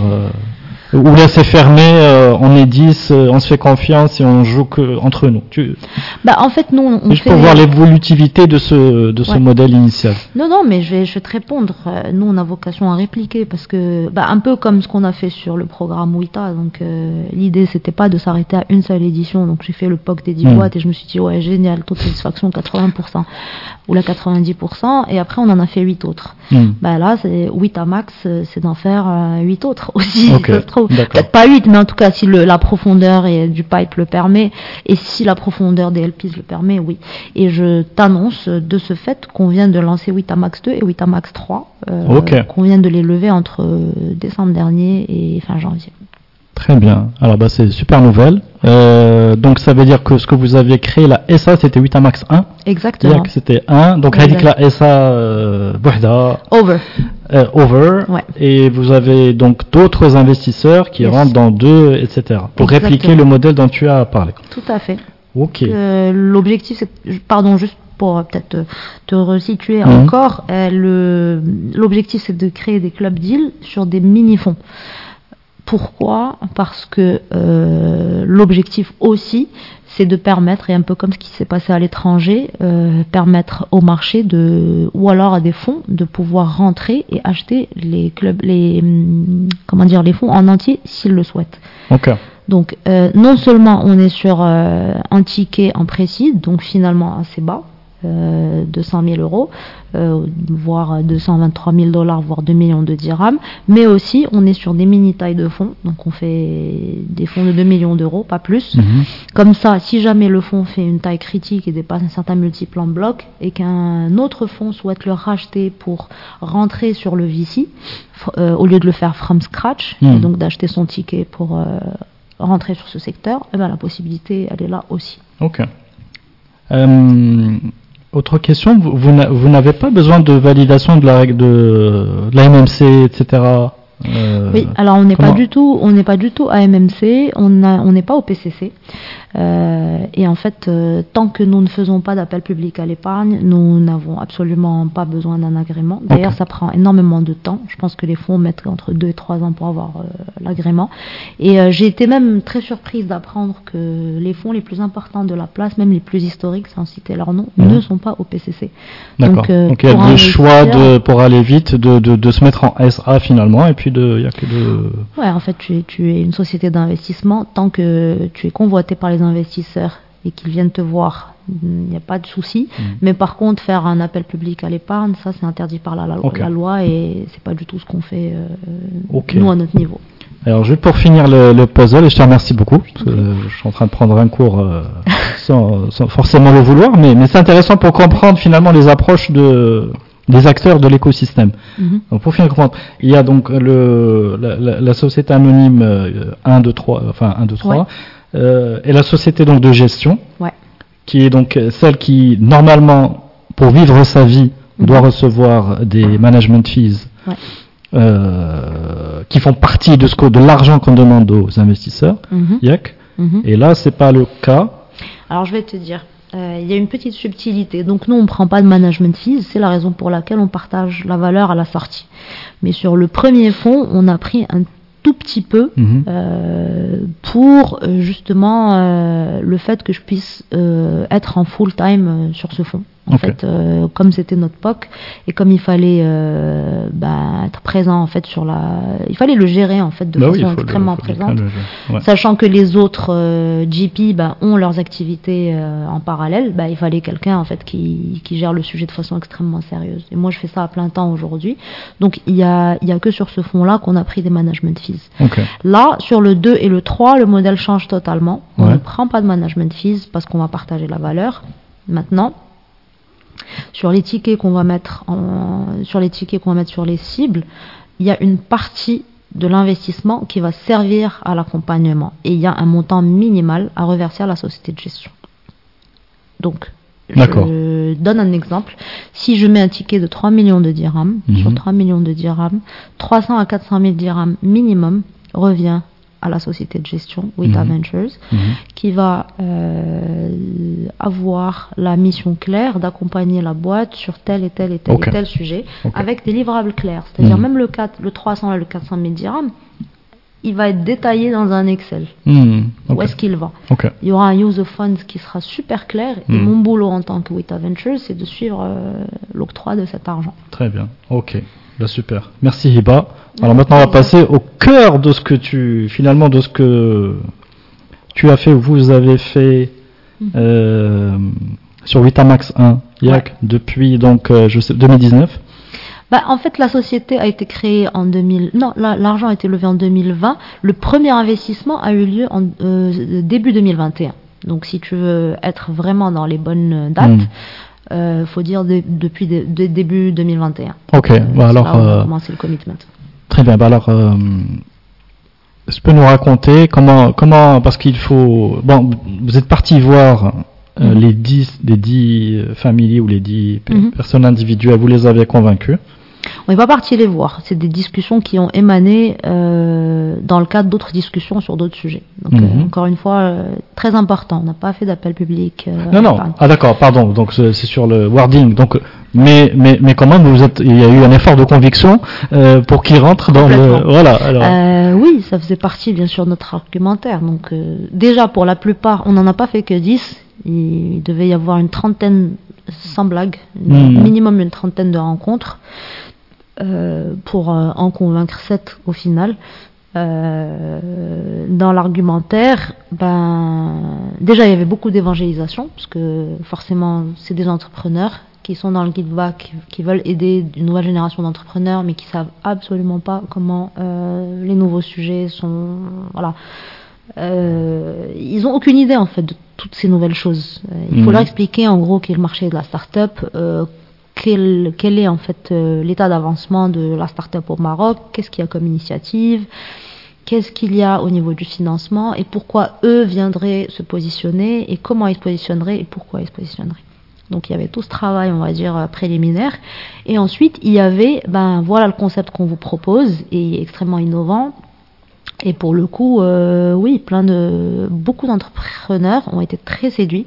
Il y en a même qui étaient un peu plus frileux et donc risque averse qui nous ont dit, ben en fait c'est qu'un nom sur le papier. Faites le 1 et je suis avec vous sur le 2. D'accord. Et c'est ce qui a fait qu'aujourd'hui, on a des, des gars sur le 2. Et bizarrement, sur le 1, on a eu l'impression que certains n'étaient pas forcément contents du momentum global, mais qui nous ont contactés pour nous dire Mais arrête, c'est super ce que vous faites, c'est quand le 2 Et qui ont du coup remis sur le 2 sans problème. Alors, pour comprendre un peu mieux les notions, Ouais. entre guillemets, qu'est-ce que tu promets et Mhm. qu'est-ce que tu as obtenu? D'abord, c'est quoi les multiples. Que tu faisais miroiter, entre Mhm. guillemets hein euh, les discussions en 2021 Ouais. euh, pour convaincre, hein, toujours, hein, parce qu'il faut, euh, comme tu disais, c'est du risque. Vous êtes, on est d'accord, vous êtes vraiment euh, dans la chaîne de risque. Vous, vous êtes, comment dire, Ouais, ouais, vous mettez de la, vous mettez, tu m'as dit euh, 2 millions de dirhams, C'est ça. à peu près. Moi, je sais que les tickets moyens ont augmenté, Oui. donc vous mettez, bah, c'est quand même de l'argent. Euh, Bah, 2 millions de dirhams, on, est, on, on était, il y a 4 ans, on était vraiment sur le sweet spot du CID au Maroc. Maintenant, quand tu vois les CID à l'étranger, notamment en Afrique, le CID, il a atteint 8 millions d'euros. En tout cas, en 2022. 2023, ça a baissé un petit donc peu. quand tu dis Afrique, c'est les pays dont on a parlé tout à l'heure, hein, Oui, le oui, Nigeria, Afrique du Sud, c'est- euh, Égypte et exactement. Yakouma donc, Ok, exactement. d'accord. D'où, d'où, en fait l'effet des 600 millions que tu vas voir Hmm. sur les cartes, etc. Parce que le CID moyen est à 8 millions. Hmm. Ici au Maroc, 2 millions il y a 4 ans, bah, c'était un CID. Aujourd'hui, c'est devenu un pré-CID. Pourquoi? Parce qu'effectivement, d'autres fonds de la place, que je remercie d'ailleurs du fond du cœur, commencent à oser mettre des 12 millions de dirhams, 15 millions de dirhams, parce qu'ils ont levé 300 millions derrière. Tu vois. Ouais, ouais. Donc, euh, donc, je suis très très contente de cette Quand dynamique. tu dis ils ont levé 300 millions, c'est les, les fonds eux-mêmes. Ouais, ouais, les Ouais, fonds, les fonds euh, eux-mêmes. Hmm. donc, ils, ont, ils ont une enveloppe bien que Exactement. levée plus large. Oui. Tout à fait. Hmm. Donc je te disais, je... ça fait chaud au cœur parce que je pense que c'est en train de se mettre en place. euh, Ça se liquéfie et puis ça se sophistique davantage. Mm. On, est, on est sur des termes plus innovantes, plus sympathiques, plus orientés entrepreneurs, etc. Ok. Donc juste pour comprendre, quand tu disais, oui voilà, qu'est-ce que tu as miroité entre guillemets comme, Oui, pardon, pour répondre comme, à ta euh, question. multiple? Et finalement on est début 2024. Mhm. Euh, Qu'est-ce qui s'est passé Qu'est-ce que j'ai fait? Que- Qu'est-ce qu'on a fait? euh. Where is the money? Where's the money? Écoute, euh, sur le premier fonds, donc on a investi sur six entreprises euh, et en toute humilité, je pense qu'on a un super premier portefeuille avec des profils d'entreprises qui ont qui se sont fait refinancer par des fonds. Donc qui ont fait des multiples entre x7 et x10, donc ça on en est très content et très fier. On en a deux autres qui, dont je te disais justement que le momentum était à, je sais pas, fois, fois, fois 50 ou fois 100, qui ne sont pas dans ces momentum-là, mais qui ont dépassé 10 millions de dirhams de chiffre d'affaires. Là, on, quand on avait investi, ils étaient à moins d'un million de dirhams de chiffre d'affaires. Donc, on a quand même fait x10 de chiffre d'affaires, on en est très content. Euh, et puis, tu as d'autres entreprises, bon, il y en a six, hein, euh, sur six boîtes, euh, je te disais, deux se sont faites refinancer, deux ont dépassé 10 millions de dirhams de chiffre d'affaires, et deux sont euh, sur des marchés soit en souffrance, soit très niches. En souffrance parce que, bah, je, te, je te prends le, le cas de la boîte dans laquelle on a investi, qui est dans l'éducation. Vivier incroyable, besoin, euh, je te dis même pas, c'est-à-dire que c'est d'une évidence, euh, voilà, très palpable avec un, un, niveau de un niveau de followership sur leur plateforme qui est impressionnant donc quelque chose comme un million d'utilisateurs ah ouais quand même. sur la plateforme mais un, un, taux de conversion qui est extrêmement faible. C'est-à-dire que les revenus qui vont rester sur la plateforme ne vont pas permettre de payer tous les coûts qui sont inhérents à cette même plateforme. Et je parle notamment des coûts d'acquisition des coûts variables. La partie fixe on peut la baisser autant qu'on veut. Mais la partie variable qui consiste à aller chercher les gens les faire fidéliser à la plateforme les faire euh, passer du temps sur la plateforme, les faire payer sur la plateforme, ben, tout ce Quand tu dis euh, conversion et payer, j'utilise ma carte IAC, c'est ça Ouais. C'est je vais, je m'abonne euh, au ça. truc euh, et je paye avec ma carte. c'est comme ça que, ok. Exact. Donc entre le moment où toi tu entends parler de cette plateforme, où tu viens, tu es sur le truc et tu achètes le cours et tu le fais jusqu'au bout, Hmm. bah le funnel il est divisé par, enfin c'est, allez c'est de l'ordre du 2-3%, même pas. Euh, 2-3% c'est beaucoup. Et il y a des acteurs qui font mieux au Maroc. Non. Mais sur ce secteur en particulier. Mm. Parce que, pour le coup, ça m'avait beaucoup turlupiné et je suis allée essayer de comprendre. J'ai parlé à beaucoup d'acteurs en Afrique et en fait, apparemment, euh, l'éducation, ça avait une hype en 2015. Mhm. Des, des- des nouveaux business models commençaient à s'y prêter. Le freemium notamment. Donc, tu commences par euh, utiliser gratuitement et puis si tu veux des cours euh, un peu plus hype, ben, tu payes. Mhm. Et ce modèle-là a marché euh, dans des pays africains où le taux de pénétration des marketplaces était beaucoup plus important. Donc on va, Le taux de on va retomber, bancarisation on va retomber sur les quatre, sur les quatre mêmes pays. sur les quatre mêmes pays, pas que sur les quatre mêmes pays. Bah, le Sénégal, typiquement, je pense que le taux de- d'adoption des, des cours en ligne est beaucoup plus important. La Tunisie, je pense aussi du fait qu'il soit naturellement plus, plus à même d'aller vers l'éducation que le peuple marocain, et ça, je le dis de façon très décomplexée. Euh, le Middle East, pareil, bah, tu as une start-up jordanienne qui est valorisée des millions et des millions et qui cartonne avec le même business model. Je te dis, why not us? Mhm. Surtout qu'on la plateforme dont je te parle, elle a déjà 6 millions d'apprenants à son actif. Mais ceci dit, comme je te disais, les bidas, très compliqué, très compliqué d'aller vers des marges. euh, et, et- et pour le coup, l'é- l'équipe est solide. hein. C'est vraiment des gars qui se sont donnés, etc. Donc ça, je mets sur le dos de- du secteur, du secteur en Afrique. Donc euh, il y a même quelqu'un qui m'avait dit Education competes with food in Africa. Donc les gens ils préfèrent regarder des vidéos sur YouTube et acheter un tonic plutôt Mhm. qu'aller mettre euh, 10 dirhams pour un cours de maths. Et à côté de ça, tu as une autre start-up qui est plus niche, donc euh, bah, dans le sport du coup. Euh, super équipe, euh, mais avec un- une difficulté euh, sur la partie euh, tech. Euh, partie tech, je pense que de toute façon, il y a un time to market qui doit arriver sur le sport et avec la tech. Tu as déjà interviewé des gens dans ce sens. Euh, ça va arriver. Tu vas dans le Middle East, c'est une frénésie pas possible. Tu vas en France, il y a pléthore d'apps de sport, tout le monde s'en sort, ça lève des fonds, etc. Euh, bon, aux États-Unis, je te cite même pas euh, ça en comparable. Mhm. Et euh, en Afrique, écoute, on est beaucoup plus sur healthcare and wellness que sur sports and e-sports, mais je pense que ça va arriver. Et les gens sont encore dans la découverte du sport outdoor, etc. Donc digitaliser le sport, compliqué. C'est aller trop vite encore pour le, pour time to market ça. Ça. sur ce sur ce marché-là. Exact. Ok, donc là tu, euh, tu, tu me disais alors vous avez vous aviez des, euh, des, des multiples en tête. Oui, alors je te Vous- disais multiple. comment- comment- posé la question trois fois. Je vais finir par te répondre. Qu'est-ce qu'on a promis aux investisseurs? Bah écoute, euh, les meilleurs VC dans le monde dépassent le x3 en money multiple.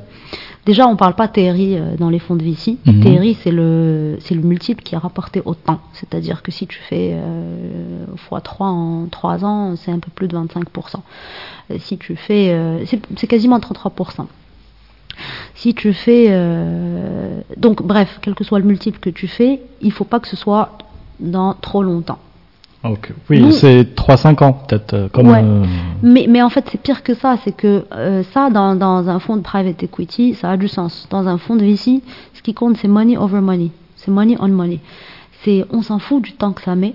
Enfin, on s'en fout pas tant que ça. mhm. Mais donc, euh, l'idée, ça serait de le faire dans, un, dans le temps le, le plus compressible, mais en maximisant le multiple que tu vas faire derrière. Donc, nous, on a dit, on lock une valo de x3 minimum en 3 ans. Mhm. A priori, avec les performances financières des deux entreprises, plus les multiples qu'on a calés avec une nouvelle valorisation, on est plus que dedans. Ok. Euh, très bien. Maintenant, il y a le sujet de l'exit. Parce qu'ils vont te dire c'est bien beau, euh, mais pour que ce soit euh, acté, il faut sortir. Donc il faut vendre, et il faut vendre à plus de trois fois la valeur du portefeuille. Bah, ça, c'est le nerf de la guerre, j'ai envie de te dire. euh, si c'était facile, tout le monde le ferait, tout le monde mettrait son argent dans les, dans les fonds, et ça va arriver, je pense. Bah, C'est une question de temps, mais c'est très compliqué de trouver la liquidité dans ce marché. C'est très difficile de, de vendre aussi à des investisseurs étrangers euh, qui ne connaissent pas bien le Maroc. euh, ou, ou encore dans un momentum où tu as des investisseurs qui sortent plutôt que, plutôt que l'inverse. Euh, parce qu'ils ont déjà fait des investissements dont les TRI n'étaient pas très très importants. Euh, et puis il y a la fiscalité aussi, quand tu fais un investissement et qu'il est taxé comme, euh, enfin, comme un revenu social, donc IS plus TVA, enfin, c'est regrettable encore, toutes, ces questions fiscales. Ben, du coup, c'est très compliqué, mais du coup, il faut réfléchir à une façon de sortir. Et nous, on travaille ardemment dessus. Donc, on est en train de créer notre sortie. Euh, si c'est pas des fonds qui la font pour nous, on va créer les véhicules qui feront que ben on sortira les meilleures boîtes de nos portefeuilles. C'est sur ça qu'on va travailler. Donc, je peux comprendre, tu parlais des deux euh, boîtes qui avaient fait. euh, que- attends, rappelle-moi le terme, elles avaient. euh, un refinancement. un refinancement. C'est-à-dire que personne n'est sorti Non, du tour de table initial. Il y a un, une augmentation de capital qui fait que. Mais personne n'a. Entre Personne n'a guillemets. Personne n'a, personne n'a cash out, j'aime bien cette expression, c'est-à-dire que tout le monde, euh, on, on remet des billes, mais tout, mais, euh, si on peut imaginer une table de, de, de poker, par exemple, on remet les billes, mais tout, mais tout le monde tout le monde est continue, là. continue à jouer. Bah en fait tu continues à jouer tant que tu penses qu'il faut continuer à jouer. Mm. et puis euh, ça c'est le premier point. Et le deuxième point c'est que les fonds qui remettent de l'argent dans l'écosystème marocain puis dans l'écosystème émergent des startups on est très très en early stage euh, slash euh, pre-seed seed on n'a pas vocation à mettre de l'argent pour cash outer euh, d'autres investisseurs. On met encore de l'argent pour développer les boîtes. Donc Mhm. euh, je dis n'importe quoi les enfin je dis pas n'importe quoi. Les boîtes qui ont pris les 2 millions et qui ont relevé euh, 10 à 12 millions chacune ben, dans le cadre de leurs 12 millions, le use of funds, s'il est clair, on sait où va chaque centime. D'accord. Euh, C'est-à-dire qu'il n'y a pas une part pour sortir euh, Hmm. les 2 millions initiales, euh, les 2 millions initiaux pardon, de Witamax, Ok. qui pour le coup ne deviennent plus 2 millions, mais du coup sont multipliés du, du fait de cette nouvelle opération. C'est clair. Voilà. Ok. Dans ces quelques années là où tu, je m'avais que tu nous, ram- tu nous racontes un peu des, des galères. Ouais. Euh, euh, juste pour que tu nous rapproches un peu de, parce que là ça a l'air entre guillemets, euh, Mhm. entre guillemets assez facile.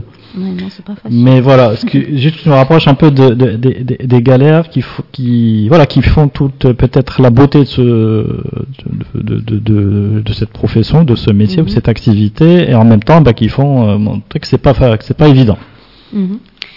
Des galères sur les cinq dernières années. Bah écoute, euh, je pense que c'est- plus des galères que connaissent les entreprises elles-mêmes. Parce que, en fait, toi, ton objectif, c'est de les pousser, de les accompagner everyday sur euh, tous les sujets possibles pour qu'ils puissent euh, faire valoriser ton investissement, mais aussi pour qu'ils puissent croître et qu'ils deviennent des champions marocains. Et il y a, il y a clairement une ambition patriotique derrière. Euh, moi, quand je vais au Jitex euh, ou là que j'étais à Vegas aussi en 2018 ou, ou même quand j'ai fait mon petit roadshow à Dubaï l'année dernière, bah, ça me faisait mal au cœur de pas voir euh, la startup nation marocaine euh, briller euh, comme je l'aurais souhaité.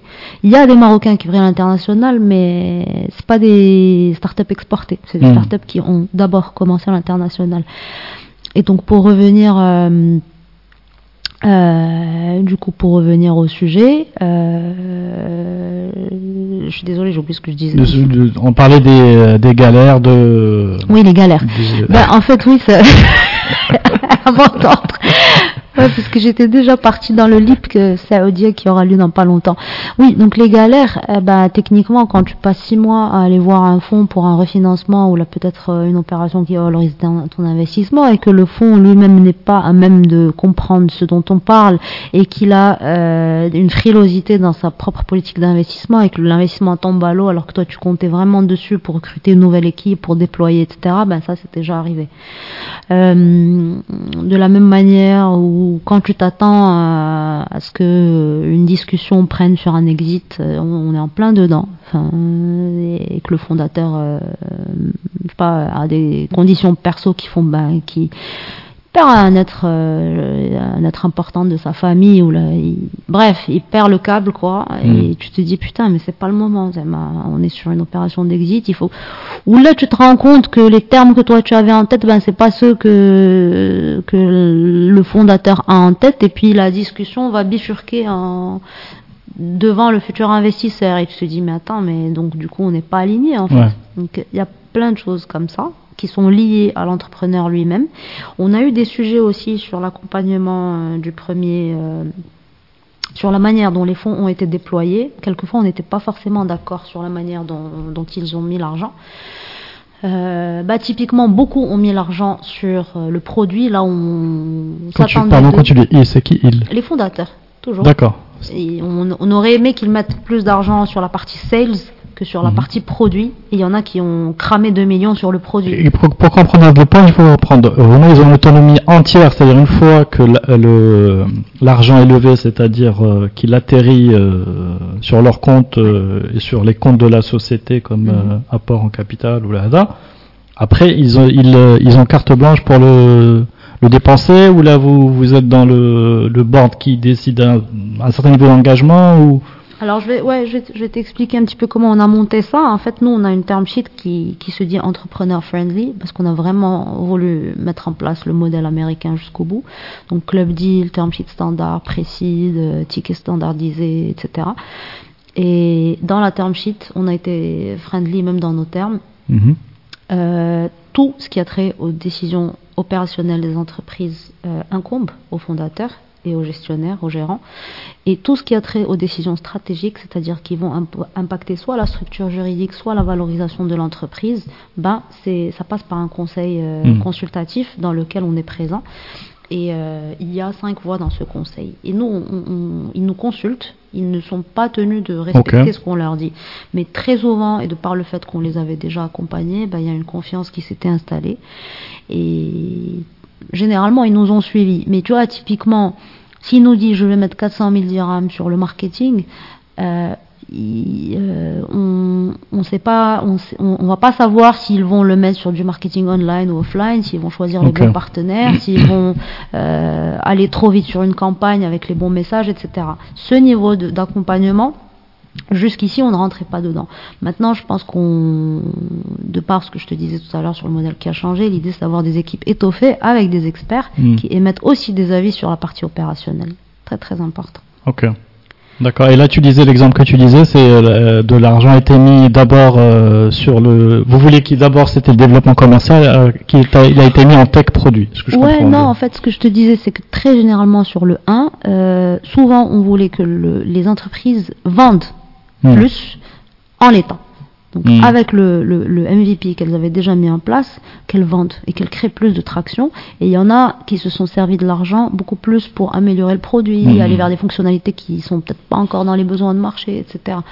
Et c'est là où on pense qu'on s'est un petit peu, un petit peu vautré. Et c'est là où on, va mettre le curseur sur le 2 et sur le 3. Mais pour répondre à ta question sur la manière dont les fonds sont déployés, déjà, on n'a jamais déployé les fonds de façon totale et, euh, en direct. C'est-à-dire qu'on n'a jamais fait un virement de 2 millions de dirhams mhm. euh, comme ça. Non, il faut qu'on reçoive un mail euh, avec le use of funds sur une période donnée, avec un petit BP, des premiers KPIs à atteindre.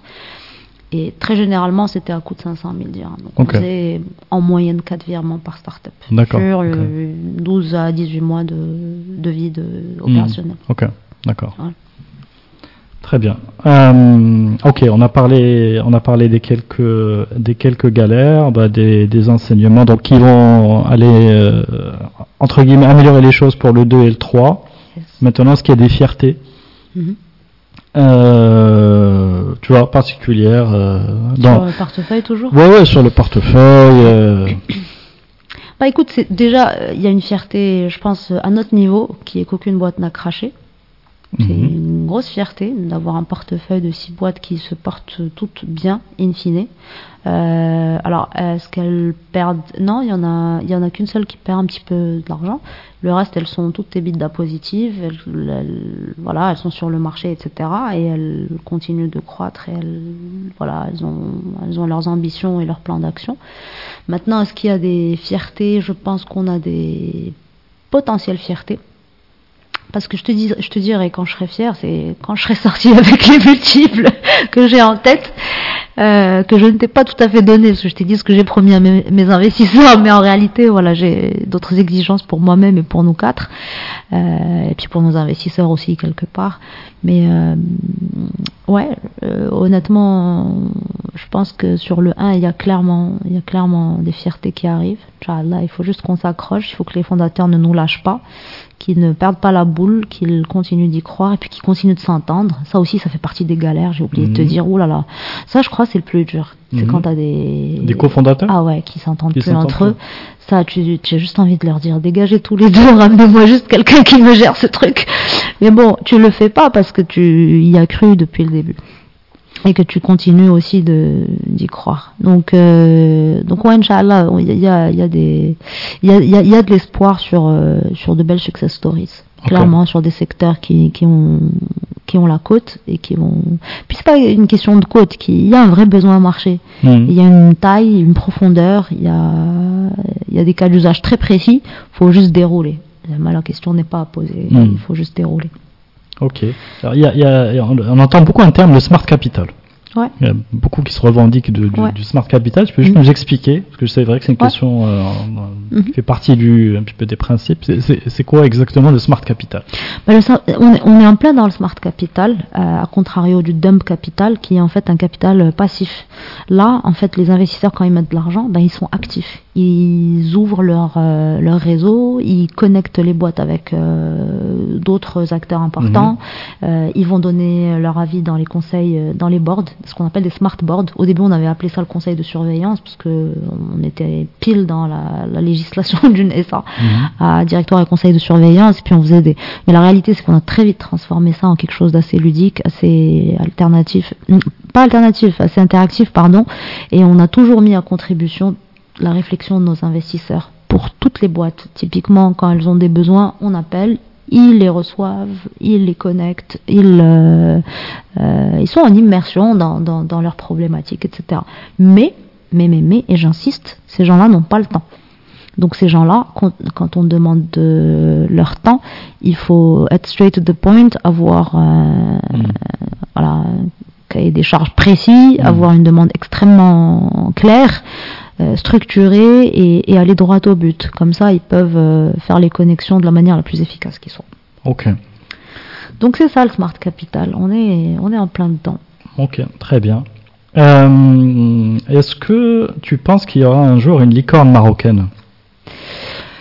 Bah, écoute, euh, je vais te répondre de façon naturelle et spontanée et sincère, mais of course qu'il y en aura. C'est une question de temps. Euh, Mhm. Est-ce qu'il y a 5 ans, on avait un écosystème où tu avais des boîtes qui dépassaient euh, le 10 millions de dollars de valorisation? Bah, Je peux te citer au moins 4-5 boîtes aujourd'hui qui sont vers ces niveaux-là. Je peux te citer au moins 3-4 séries à, à l'étranger de boîtes qui ont commencé au Maroc. Je peux te citer... On euh, peut les citer ou pas? Je tout à l'heure, depuis je- tout. Je peux te citer, Là, mais je te citerai. Vas-y, je vais te les que- citer. Bah écoute, Non, euh, non, pour, pour euh, comment dire, nous, euh, euh, ce- ce- pour nous rapprocher de finalement de cette euh, de cette ambition qu'on ait une Ouais. licorne marocaine. Mais si tu peux nous, toi qui es euh, incollable sur le sujet, est-ce qu'on peut le, est-ce qu'on peut le, mais vas-y, ouais, mais est-ce qu'on peut les, on peut les citer et dire voilà, bah potentiellement, euh, les dix noms, il y en a une qui peut euh, atteindre cet objectif. Bah, déjà, euh, une licorne, c'est quand tu dépasses le milliard de dollars. Mhm. Euh, là, on a des entreprises qui sont. à- bah, on a une entreprise qui a quasiment 100 millions de valorisation. Donc Mhm. euh, c'est encore un rapport de x10, euh, ben Chari, Ok. tu vois, je pense qu'il a le potentiel euh, s'il devient une fintech, et il est en train de bifurquer vers une fintech, et s'il déploie, et vu comment il a la niaque, je pense qu'il y a moyen de, de faire ce qu'il... Il y a moyen d'y arriver. Après, des entreprises sur d'autres secteurs qui, qui sont à 10 millions de valorisation, oui, je peux t'en citer. Euh, ben, il y a Wafer, qui, qui, a, qui très bien, qui était passé par Mhm. le programme aussi. Il y a des boîtes comme Freterium et comme Ignad qui ont toutes les deux fait leur euh, série A auprès de fonds euh, en local et à l'étranger. Alors soit- quand tu dis série A, c'est quel montant finalement? Série A, c'est à peu près 4 millions d'euros. Il y a 3 ans. 4 millions d'euros, Mhm. 4-5 millions d'euros, euh, donc 40-50 millions de dirhams. Euh, et donc personne n'est encore sorti, c'est-à-dire que leur objectif, c'est de continuer à lever jusqu'au moment où les premiers investisseurs vont commencer à faire des cash-out Ok. et que eux vont caler des valorisations qui se rapprochent du milliard. Euh, après, moi, j'en ai une dans mon portefeuille, je la vois comme une future licorne. Juste, euh, faut que ça se structure opérationnellement. Euh, déjà, on est sur la santé. On est sur un marché de 4 milliards de dollars en profondeur en Afrique. On est sur le diagnostic du cancer, donc euh, la cause n'est même pas à, à discuter. Mhm. Euh, on est sur euh, du diagnostic à travers de l'intelligence artificielle, donc l'impact il est démultiplié en- par milliers. Et euh, on est sur la possibilité de créer des cas publics un petit peu partout en Afrique, que ce soit dans les régions anglophones, euh, plutôt on va dire euh, à infrastructure forte, ou dans les régions à désert médical. Il n'y a pas de concurrent déjà, de- déjà, comment dire, un peu bien implanté? Je parle de sur le continent. hein. Sur le continent, il n'y a, pas de- il y a pas de concurrence parce que la barrière à l'entrée, c'est le board scientifique derrière. Donc, euh, pour peu qu'il y en ait une qui a réfléchi à créer un board, à mettre des flagships un peu partout et à créer un modèle avec, avec un, un business model où, où chaque, euh, chaque image est, est lue euh, à travers, on va dire, un, à travers un scanner Ouais. et l'information, elle remonte directement et elle est entraînée dans l'algorithme en place Mhm. ben, je pense que le truc est fait, il faut juste que ça se déroule. Mhm. Mais après, op- opérationnellement, c'est pas évident. Euh, il, faut, il, faut, il faut créer le maillage dans toute l'Afrique, donc mettre en place les Mhm. Pour permettre de la capture de.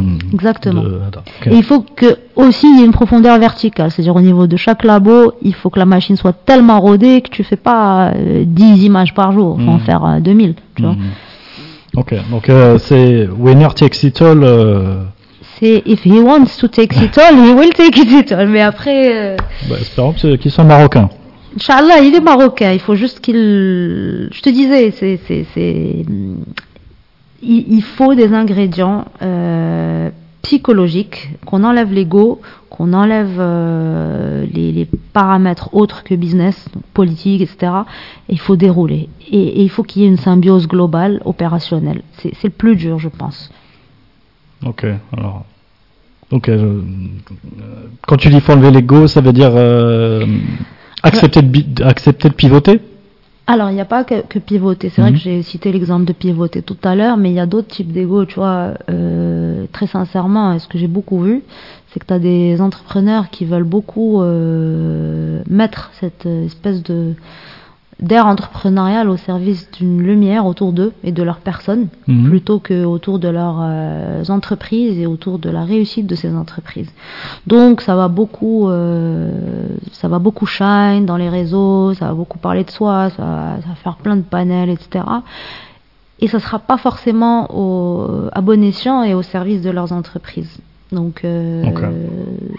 Donc ouais, moi si, si je devais demain donner peut-être un conseil, mais vraiment super humble aux entrepreneurs, c'est concentrez-vous sur votre business. Honnêtement, euh, la, the fame will come. Mhm. C'est ça, ben, si c'est pas maintenant, c'est pas grave, si c'est dans 5 ans, 10 ans, etc. Mais juste donner la chance à cette entreprise de, de shine elle-même. Ouais. euh, Ok. Alors, euh, Hiba, on va s'approcher bientôt de la, de la fin de l'épisode. Euh, je, vais, je voulais revenir sur ton, ton parcours entrepreneurial, euh, Ouais. tu vois, à toi. Euh, finalement, après ces, bon, ces quelques années sur Vitamax 1, etc., mhm. qu'est-ce que tu, qu'est-ce que tu as appris euh, sur toi-même ou, ou est-ce que ton regard a changé sur certaines choses euh, de cette expérience-là Hmm? Tu, tu, nous as parlé au début, hein, tu nous as parlé de CMV, donc on n'a pas fait le lien forcément. Est-ce que tu étais une, une, une, communicante, euh, tu vois, un peu trop, euh, un ah, peu trop euh, violente. assertive Mais ça c'est le raccourci, ça. Mais vas-y. Non, non, non, je, je, ne, je, ne, non je, je, me suis déjà trompé plusieurs fois, donc là je vais pas aller jusque là. Ouais. Mais est-ce que tu as, voilà, qu'est-ce que tu as appris comme, euh, comme leçon de cette expérience entrepreneuriale? Euh, mais vraiment dans ta chair, hein, pour le coup. Hein? Bah écoute, je vais te répondre encore une fois de façon extrêmement transparente. Euh, oui, j'ai toujours été de nature très assertive euh, et pas violente, mais ouais, frontale, euh, avec euh, des convictions ancrées. Et évidemment, ces quatre ans m'ont beaucoup fait gagner en humilité, mais surtout, surtout en patience que euh, je suis de nature à vouloir déployer vite et très vite. Et je sais pas, j'ai toujours eu une croyance jusqu'ici soutenante qui me disait bah, les, ceux qui y arrivent sont ceux qui déroulent, qui foncent, qui tracent. Arrête de te mettre trop d'idées en tête, just do it. Donc cette croyance m'a soutenue jusqu'ici, mais elle m'a aussi été limitante à bien des niveaux, à mhm. des moments où j'avais juste des paramètres externes inamovibles, et où je pouvais rien faire, et où je refusais d'attendre. Il m'était impossible d'attendre, de comprendre, d'accepter, de faire le deuil de certains idéaux. Et, euh, et ouais, ces quatre ans m'ont fait grandir sur ce volet-là, donc beaucoup plus patiente pour voir les fruits des premiers investissements, pour les, voir les, les, fruits de l'accompagnement, pour voir les fruits des retours marchés, pour voir euh, le fruit de l'impact des investissements euh, côté investisseur, mais aussi pour voir aussi le, les échos, les échos marchés d'un point de vue appétit investissement. Euh, je ne m'attendais pas à lancer euh, aujourd'hui avec l'équipe le 2 et le 3 aussi vite, mais en même temps j'étais très très impatiente de lancer le 2 il y a 4 mois. Il y a 4 mois, euh, en revenant de Dubaï, j'étais totalement déprimée. Je me disais mais the fuck, qu'est-ce que je suis en train de... J'ai besoin de dérouler, j'ai besoin de continuer, surtout que j'avais eu des discussions avec... je sais pas, je cite typiquement Zakaria George, qui est le, le gars qui investit le plus en Afrique, c'est un peu la star Mhm. investissements. Euh, donc c'est le GP euh, de Launch Africa Ventures. C'est un Indien euh, d'Afrique du Sud, un peu, un peu fou, un peu musicien, cheveux longs, qui investit sur, je sais pas, 40 startups par semaine. Donc lui, je l'ai rencontré au Jitex juste après Dubaï et il me dit The model is so smart, replicate, don't lose time, do it again and again and again and again. something is gonna come out of this. Et du coup, après ça, je me disais, mais putain, mais il faut que je le fasse, il faut que je le fasse. Donc je vais voir les quatre et je leur dis, il faut qu'on le fasse. Et ils me disaient, va calm down. Cool it down. Donc, une période très difficile. Mais en même temps, quand je vois comment on a soldé l'année, comment certaines boîtes. Euh, donc, euh, ça veut dire qu'au Maroc, il y a de potentiel. Mais évidemment, il y a de potentiel. Il y a de potentiel. Bah, écoute, tu dis évidemment, mais moi je suis peut-être aussi impatient que toi ou une autre forme d'impatience, mais ouais on a l'impression qu'il se passe pas grand chose. Oui, bah, tu vas me dire, le dernier rapport, on est à 17 millions versus les 600, 400 des 4 pays que tu as cités, mais il faut comparer ce qui est comparable. Moi, je vais te dire, cette année, on a fait une bonne année. Si je devais te dire la réalité des choses, parce que on en a fait, on en a fait 35. Euh, 35, 17 en equity sur le 35 millions de dollars. 35 millions de dollars. 17 sur le rapport de Africa des Big Deal euh, en equity donc c'est que l'equity qui m'intéresse, et eh ben il faut comparer ce qui est comparable. Donc les gens qui ont fait 600, 800, 400, ils ont de la série A dedans, ils ont de la dette dedans. Nous on a que du CID et du précis des tickets à maximum 10 millions de dirhams. Et en même temps, je suis bien contente qu'on n'en ait pas fait plus parce qu'il y a 3000 boîtes qui se sont cassées la gueule, qui sont parties en fumée sur 2023, et l'Afrique euh, a perdu 2 milliards de dollars d'investissement. Donc on était à 6 milliards en 2022, 4 milliards en 2023. Donc tant mieux qu'on ait été prudent. Le Maroc a été prudent.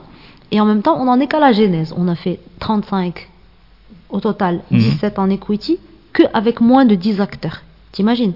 Qui sont pas tous euh, brainés et, dans le mindset VC. Euh, t'en as qui viennent du monde du private equity, t'en as qui sont des banques, t'en as qui... Donc, euh, in fine, si je compare ce qui est comparable, je relève les, les, stars du monde anglo-saxon où la, le doing business n'a rien à voir tu nous compares maintenant à la, Tunisie ou le Sénégal, euh, donc là, ils ont divisé leurs investissements par 6, par 7. Hmm. Et nous, on a une profondeur marché qui, qui est bien et qui n'est pas bien. Euh, parce que les boîtes, elles se disent, bah, j'ai encore de quoi faire au Maroc, donc elles ne scalent pas. Là où des boîtes en Tunisie, elles se disent, ah, trop petit, il faut que j'aille hmm. ailleurs. Donc très vite, elles sont dans les radars des autres VC parce qu'elles ont déjà euh, tické de trois autres pays. Donc oui, euh, désolé, moi je pense qu'on avance. On avance peut-être. Il y a encore une anomalie à corriger. Il y a encore des problématiques d'accès au marché, d'accès au talent, de, structuration opérationnelle, de fondateurs solides, euh, suffisamment, qui, qui, est suffisamment lagnac. Parce qu'il y a encore un autre sujet que j'ai pas cité, c'est que tu as des entrepreneurs, ils arrivent à 100 000, 200 000 dirhams chiffre d'affaires pour eux, ça fait slow. Why go further? Mais elle dit que la notion elle monter une boîte, la grossir, la valoriser, faire un exit. Elle, c'est pas encore dans, le, dans les esprits des gens. C'est encore très difficile à imaginer. Hmm. Et encore une fois, pour revenir au sujet, euh, c'est évident, je vais te dire, c'est évident si on s'y met tous. Il euh, n'y a que nous pour le faire, il n'y a que nous pour le créer. Ça va pas venir tout seul, mais il faut le créer. Il faut créer plus de liquidité, donc il faut accepter aussi de mettre plus d'argent, d'en perdre, mais de créer justement euh, des pipes plus intéressants. Il faut aussi que le public s'y mette en mettant en place des outils pour encourager plein de gens à se jeter dans l'entrepreneuriat. Les gens, ils sont frileux de perdre leur salaire, leur gros poste et leur confort et leur machin. Il faut que les politiques privés des grands groupes acceptent de jouer plus le jeu avec des startups et oublient les SLA et les legacy et les machins et les voilà, pour rester euh, euh, et surtout, euh, le marché, il est ce qu'il est. On avance. Très bien. Bah, merci Hiba. Merci beaucoup. Euh, on pourrait finir avec, euh, si tu peux nous recommander comme euh, lecture, euh, podcast, source d'inspiration, mhm. investissement, entrepreneuriat, tout ce qui tout ce qui peut donner de la niaque ou des idées ou l'innovation. Bien sûr. Bah écoute, moi j'adore Mathieu Stéphanie, la martingale, notamment sur les volets investissement start-up. Et je mhm. pense que le podcast qui m'avait le plus euh, donner la niaque, moi à titre personnel, c'est Anthony Bourbon, Club. Mhm. C'est la même chose que Witamax en fait. On, s'est inspiré d'un modèle pas très, euh, pas très différent. Donc lui, il a, il a organisé une plateforme de, je sais pas, 5000 investisseurs qui font du Witamax mais complètement en ligne, complètement digitalisé. T'imagines, si tu as tous les entrepreneurs marocains euh, à succès qui ont de l'argent, qui veulent investir, ils rentrent sur une plateforme, ils mettent n'importe quel ticket et ils ont accès à un pool de startups dans plein de secteurs différents complètement gérés. Ils se reçoivent des reporting digitalisés, ils se reçoivent les performances de façon par mail ou mmh. par ce que tu veux. Euh, donc Anthony Bourbon Club, ça m'avait beaucoup marqué et le gars est impressionnant tant d'un point de vue entrepreneuriat qu'investissement. Donc je pense qu'il a beaucoup de choses à. Il s'est récemment euh, mis de mèche avec Tony Parker. Ils sont dans une initiative d'investir davantage dans, dans, le précis en France et en Europe. Sinon, euh, d'un point de vue euh, d'un point de vue lecture, bah comme je te disais, moi aujourd'hui j'essaye de limiter mes lectures entrepreneuriales parce qu'elles réveillent beaucoup trop d'impatience. Donc je suis plus dans des choses qui m'apaisent. Mmh. Voilà, et c'est important d'avoir les deux.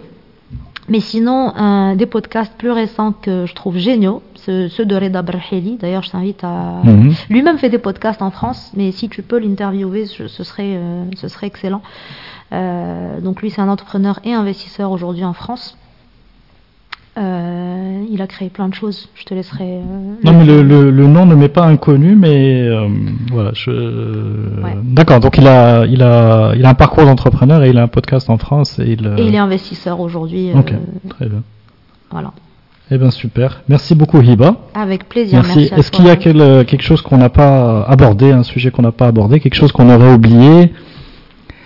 Euh, euh, bah non, je pense que je pense qu'on a on a fait le tour, euh, on a fait le tour de, de tous les sujets. Euh, Peut-être juste euh, réembrayer sur ce que tu as dit tout à l'heure. Tu m'as dit, euh, est-ce que tu es sûr? Tu me dis c'est évident, c'est évident, mais moi je vois, je vois qu'il n'y a rien. Bah en fait, ça se voit pas trop, et tant mieux.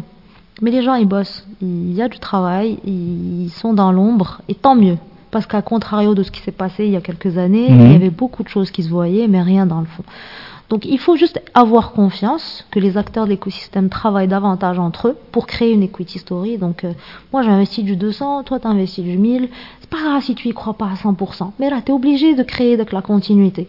Et puis on aide, euh, tout l'écosystème se met au service mm, et, donc aligne ses intérêts pour aider 1, 2, 3, 4 champions et ça va mm. finir par arriver. Plutôt que cool là où être dame dans son coin et en fait la réalité personne ne sort et personne ne fout rien. Mm. Donc euh, moi pour moi positivité à fond. On a un soft power, il faut le maintenir dans le temps. Maroc 2030 qui arrive, le Maroc à l'honneur sur plein de sujets, pourquoi pas l'entrepreneuriat? Alors, in fine, on est cinquième cette année, en 2023. Donc, Mhm. euh, pourquoi pas être dans le top 3 l'année prochaine? Deuxième sujet, on travaille tous ensemble. Troisième sujet, on maintient le momentum de la discrétion, on bosse et on voit. Et Ok. on itère. Merci beaucoup Iba. Bah, J'espère que au moins le passage sur le podcast ne va pas, euh, comment dire, euh, déroger avec euh, ce principe de discrétion. On est tout à fait discret, mais euh, merci beaucoup d'avoir euh, libéré de ton temps. Moi, j'ai eu plein de, vraiment, j'ai appris, euh, j'ai appris plein de choses euh, ce matin, et j'espère que entre guillemets tous les gens qui nous écouteront, bah, vont, euh, voilà, gagner en, co- en connaissance et puis gagner en confiance. entre, euh, cet écosystème startup et et euh, au Maroc. Et puis donc j'invite tous les, il y a que les start-upers en herbe à, à te contacter pour euh, pour le voilà lever des fonds ou avoir simplement des conseils parce qu'on a bien compris que tu voilà tu pouvais euh, tu étais dans le give back et le partage c'était des valeurs qui te sont chères et voilà. Absolument. Et ben à très bientôt. À très on aura bientôt, l'occasion de rediscuter de, de dans des configurations de croissance et euh, voilà beaucoup plus importantes. À vous tous qui nous écoutez, merci d'être restés jusque là. Je vous dis à très bientôt pour un prochain épisode. Merci. Merci beaucoup.